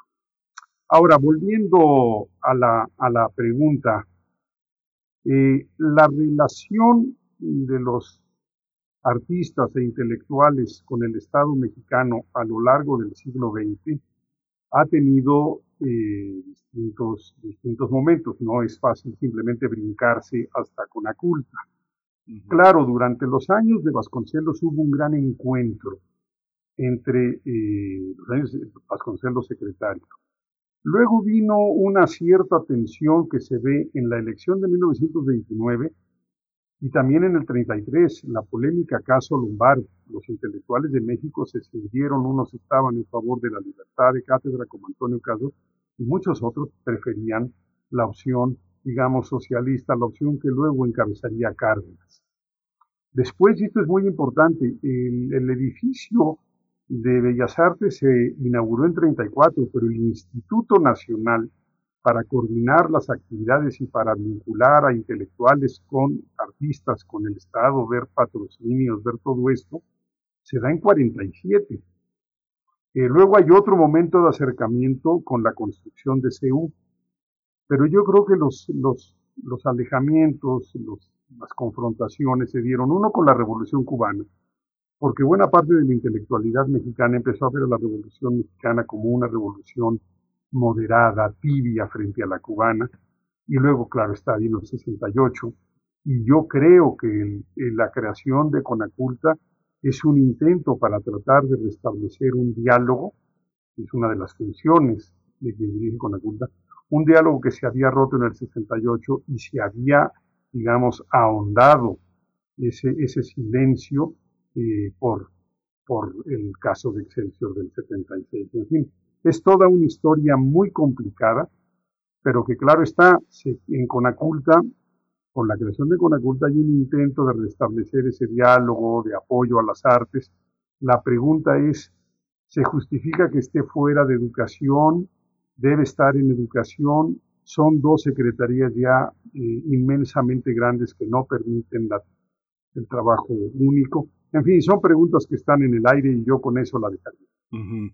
Bueno, voy, contigo, Sara Sefcovic, que es eh, eh, cuando uno piensa en, tu trayectoria, ha sido una trayectoria en la que justamente todo el tiempo has tratado de, romper y de revisar el canon, ¿no? Eh, como novelista, como investigadora, como ensayista. ¿Cómo se ve el canon que ofrece una secretaría como la Secretaría de Educación Pública desde un pensamiento universitario, feminista, eh, creador como el, como el que tú has sostenido eh, durante tantos años y dentro, también dentro de la universidad, Sara? Es muy interesante esto que dices, Miguel Ángel, porque de algún modo es lo que está diciendo también Javier. Él mismo acaba de anunciarnos cuál será eh, eh, un posible próximo ciclo del Colegio Nacional, que sería justamente para debatir este tipo de, de cuestiones, la, la, lo que se ha vuelto esto en términos de burocracia, lo que se ha vuelto en términos de la separación de cierto tipo de educación, digamos, escolarizada básica no sé, aritmética, lectura, etcétera, y lo que significa eh, una cuestión cultural como, como si fueran dos cosas separadas y sobre todo además discutirlos en un momento en que en que además pues eh, eh, no hay presupuesto en absoluto para la o por lo menos el que hay se usa para menesteres distintos de estos que mencionó Javier de, de el papel de los creadores, lo que los intelectuales pueden hacer, el apoyo del Estado a todo esto esto eh, pues está francamente desaparecido en los últimos dos años. Entonces, yo creo que sería un, un debate muy interesante que, va a tener que apelar a varias cosas, eh, tanto a los contenidos de lo que se, se nos enseña, eh, como, bueno, se les enseña a los estudiantes y se nos piden a los profesores, como a las situaciones sociales y políticas que dan lugar a eso. Y ahí es el punto que me parece más importante cuando Javier menciona, por ejemplo, a López Velarde, está muy bien toda esta idea de, de, volver a mirar eh, hacia adentro, lo íntimo, pero hay en todo esto una mirada que tiene que ser eh, política si queremos entender entenderla en relación a lo que pasa histórica y socialmente en el país. Menos, digamos, bueno, por lo menos eh, eh, en mis propios intereses, menos desde un punto de vista de, del escritor, de su, de su poema, de las cosas que decía o de cómo las decía, sino de una relación política de por qué era importante y posible hablar de intimismo justamente en el momento posterior a la revolución.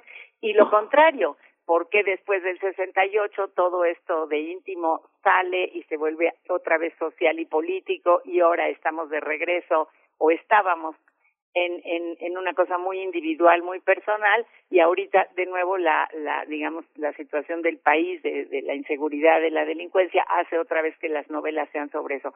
Una revisión de tipo social y político de lo que ha significado la educación y cómo ella ha podido responder a estas situaciones en México me parece que, que, así entiendo bien qué es lo que está planteando Javier, me parece muy importante porque no estamos entendiendo qué pasa, analizamos momentos separados, autores separados, pero no analizamos tendencias y, y, y los momentos de cambio, por qué se pudieron dar y por qué de la forma que se dieron.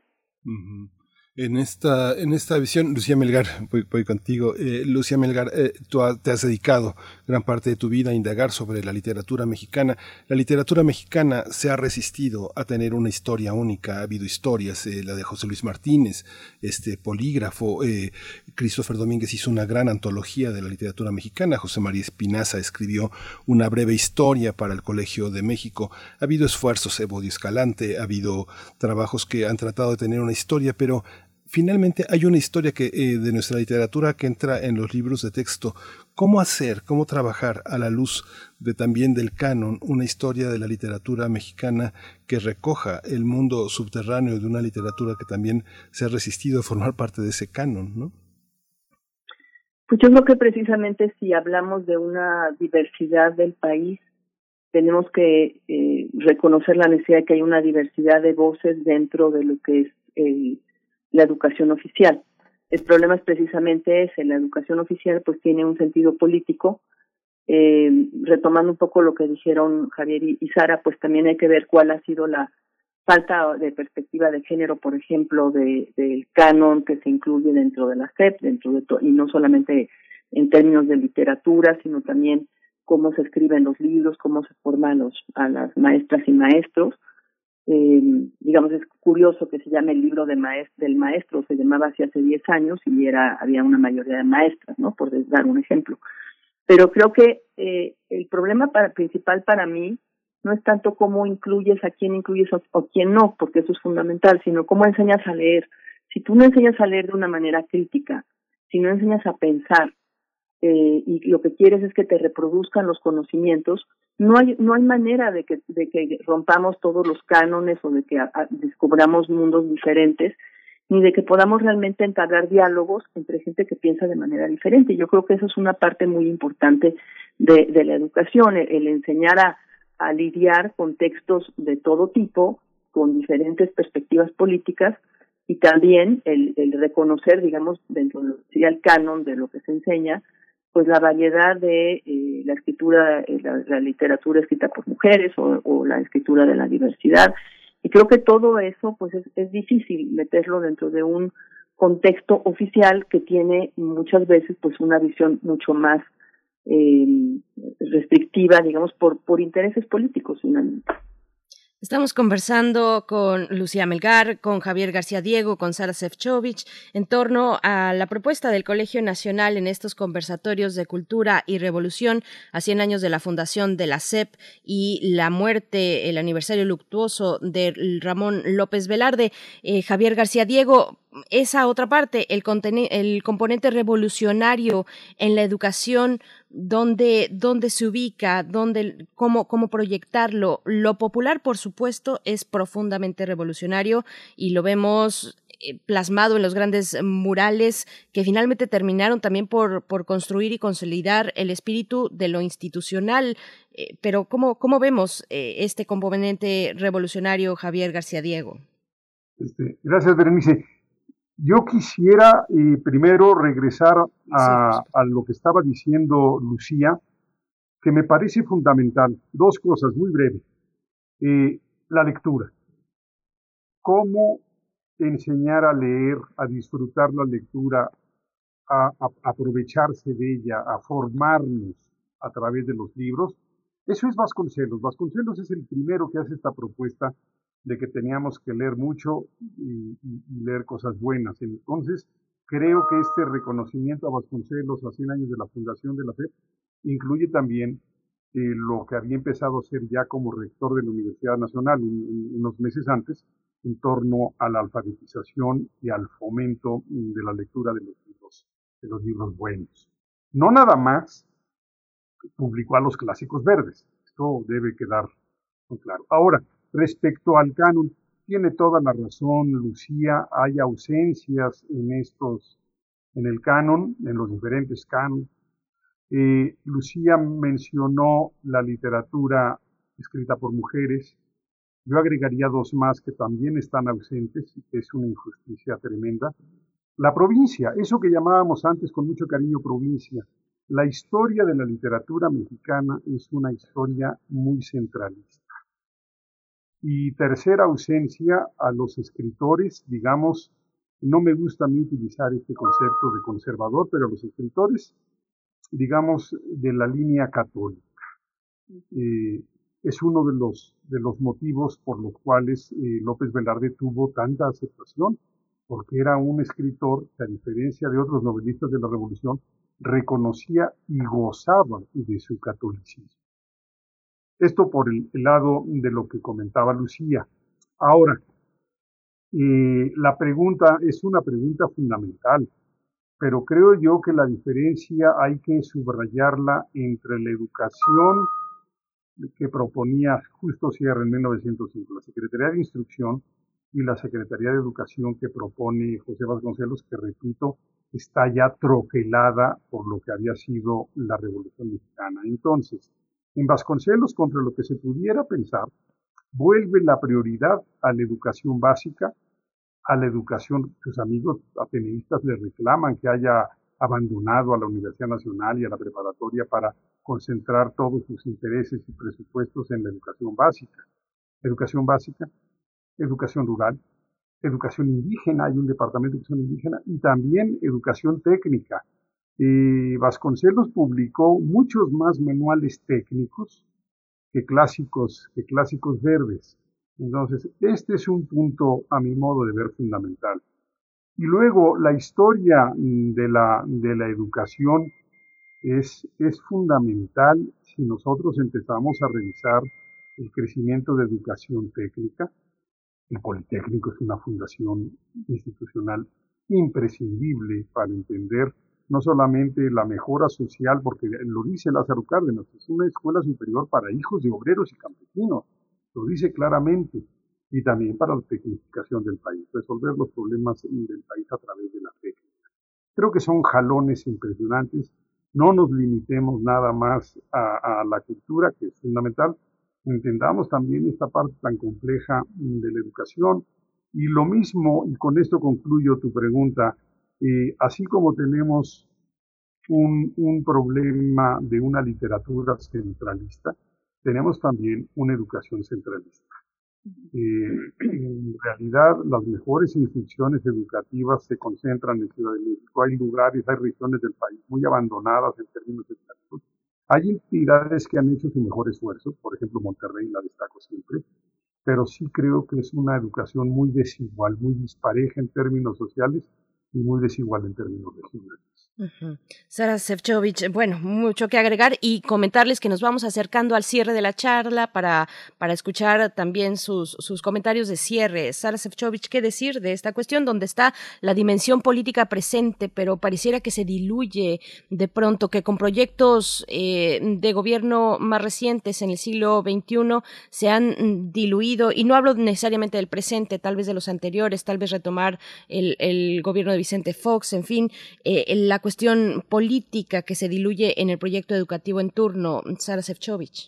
No sé si se diluye, eh, Berenice, pero sí es interesante eh, darnos cuenta que eh, llevamos muchos años en que se está tratando de cambiar, digamos, los contenidos de, de la educación para, para incluir estas otras visiones como la que mencionaba Javier bajo el título más amplio de conservadoras.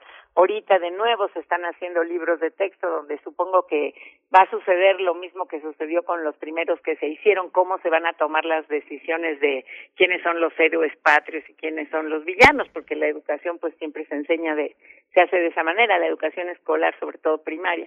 Entonces estamos viendo todos esos cambios y por eso me parece muy importante decir esto decir la, eh, eh, eso mismo funciona en términos de, del canon literario, eh, he hablado bastante de eso, el canon literario eh, no es nada más si la, si la ciudad y el campo, si el liberal y el conservador, es toda una manera de mirar el mundo que se sigue usando y que se sigue reiterando y frente a la cual hoy hay muchísima conciencia y muchísima pelea eh, las mujeres eh, eh, muchas veces caen en eso, aunque no estén consideradas en el canon. Entonces, el debate está ahí, está presente. Bueno, a mí me parece muy interesante. Veo que a mis compañeros aquí de mesa y seguramente a los demás que están en, en este evento y en otras cosas, eh, eh, nos parece que hay mucho, mucha, mucha tela donde cortar y mucho que discutir y espero que lo podamos hacer porque sobre todo eh, si vemos que se están haciendo libros de texto y que no sabemos qué, cuáles van a ser sus contenidos, sería interesantísimo poder analizar estas cosas, ¿no? Por supuesto. Y bueno, ahí está la invitación, que en un momento más vamos a reiterar las coordenadas, pero Lucía Melgar, ya acercándonos al cierre, bueno, insistir en las mujeres, en el papel de las mujeres en, en la educación de México, que, ¿con qué podemos ir cerrando, Lucía Melgar? Bueno, pues yo creo que precisamente las, las mujeres en el siglo XXI, este, sobre todo las jóvenes, están demostrando que pese a corrientes, digamos, eh, contrarias o adversas, eh, quieren saber más del mundo, quieren ver el mundo de diferentes maneras y creo que la educación tiene que responder a esto, ¿no? Tiene que haber muchísima más diversidad, libertad y yo creo que lo que necesitamos más impulsar es el, el sentido crítico, ¿no? Y la, la capacidad de dialogar con los demás. Para mí ese es un punto fundamental de la educación y, y en ese sentido me, preocupa, digamos, lo mismo que han dicho mis compañeros de mesa, Sara y Javier, digamos, a todos Sara ahorita, el, el tema de los libros de texto, pues son, son fundamentales para precisamente no crear visiones binarias, sino mostrar que el mundo, y no, y no solo México, es un mundo diverso, ¿no? Y que necesitamos estar capacitadas para, para este mundo diverso para poder salir adelante en todos los sentidos.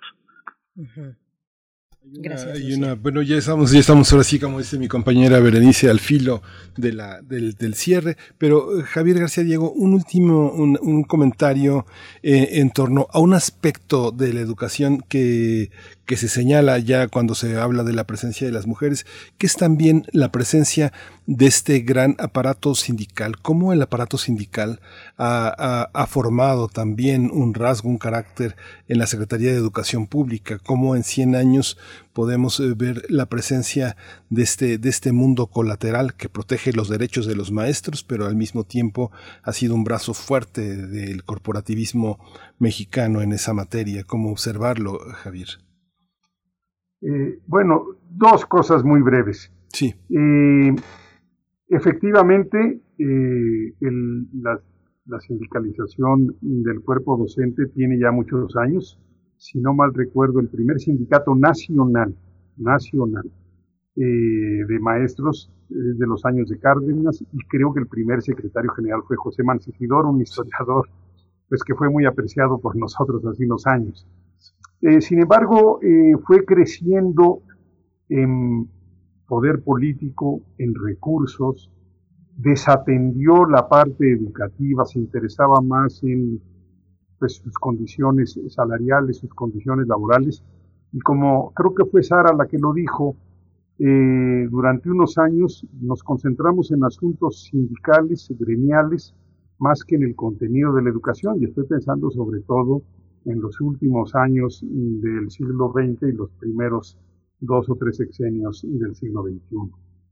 Pero déjame concluir con algo que mencionó Lucía, que es el libro de texto. Para mí es un, un, asunto fundamental y tiene que ver con la lectura que las dos mencionaron, pero pensar que es tan importante el libro de texto porque en muchos, en muchos eh, hogares de México es el único libro con el que se cuenta. Esto es dramático, entonces el libro de texto tiene que ser muy bien hecho porque, repito, para muchas familias es el único libro con el Sí. Así de pues, dramático pues, Sí, sí está dramático. Pues les agradecemos muchísimo, querida Sara Sefcovic. Muchas gracias siempre por tu, tu, disposición, tu sabiduría, tu entusiasmo, tu crítica. Siempre es muy eh, nutritiva para nosotros y para, para el auditorio, eh, para los radioescuchas de Radio Namsara. Muchas gracias. Gracias a ustedes, con mucho cariño y nos vemos eh, en el evento. Sí, claro que sí. Doctora Lucía Melgar, muchas gracias también. Seguimos su trabajo, eh, admiramos mucho sus contribuciones. Muchas gracias por haberse dado el tiempo esta mañana de estar con nosotros aquí en Primer Movimiento. No, al contrario, muchas gracias a, ustedes y, mucho gusto además estar con, con Sara y con Javier, a quienes aprecio y quiero mucho. gracias. Gracias. Gracias también Javier García Diego, eh, historiador, director de la Academia Mexicana de la Historia y bueno, de los organizadores, bueno, miembro del Colegio Nacional y coordinador de este ciclo Cultura y Revolución a 100 años de la fundación de la SEP y la muerte de Ramón López Velarde que coordina junto con Juan Villoro. Muchas gracias eh, Javier García Diego. Hasta pronto y ahí nos vemos. a ustedes porque pues fomentan la actividad que ya empezó ayer y que va a tener lugar toda la semana y el gusto de verdad de estar con Sara y con Lucía. Les agradezco muchísimo esta oportunidad. Gracias. Y que fomenten las actividades del colegio porque hay cosas muy interesantes. Muchas gracias. Así es, eso hemos, hemos hecho y bueno, de nuevo reiterarles la cita. Empezó el día de ayer con el concepto de educación en José Vasconcelos, a cargo esta, este conversatorio de Enrique Krause y continúa el día de hoy a las 5 de la tarde, a las 6.30 y ahí hasta el viernes. El viernes es la última, el último conversatorio, retrato hablado, evocación de un fantasma, pieza teatral sobre la figura y obra de Ramón López Velarde. Así es que bueno, este ciclo del 10 al 14 de mayo de este año, vámonos ya, de hecho nos vamos a ir con música querido Miguel Ángel, porque se nos acabó el espacio. nos vamos a ir con música, vamos a escuchar de Valentina Barrios, Me gusta como soy. Pues eh, nos escuchamos mañana, esto fue Primer Movimiento. El mundo desde la universidad.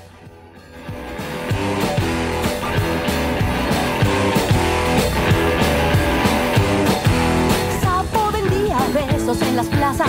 Sapo vendía besos en las plazas y de alegría llenaba las casas. Y de alegría llenaba las casas. Besos atados con cintas rojas. Besos atados con cintas rojas. Aliviando penas y congojas. Aliviando penas y congojas.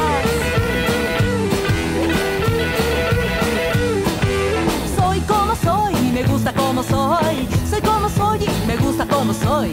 Soy como soy. Me gusta como soy.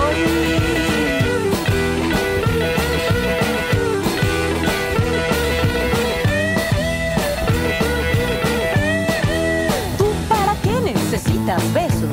¿Tú para qué necesitas mis besos? Quiero que María Inés me quiera, que mi vaca Lola no ande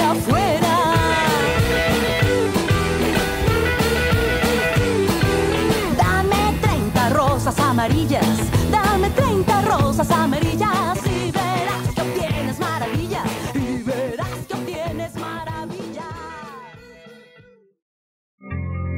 Radio UNAM presentó Primer Movimiento. El mundo desde la universidad. Con Berenice Camacho y Miguel Ángel Quemain en la conducción. Frida Saldívar y Violeta Berber, producción. Antonio Quijano y Patricia Zavala, noticias. Miriam Trejo y Rodrigo Mota, coordinadores de invitados. Tamara Quirós, redes sociales. Arturo González y Socorro Montes, operación técnica. Locución, Tessa Uribe y Juan Stack.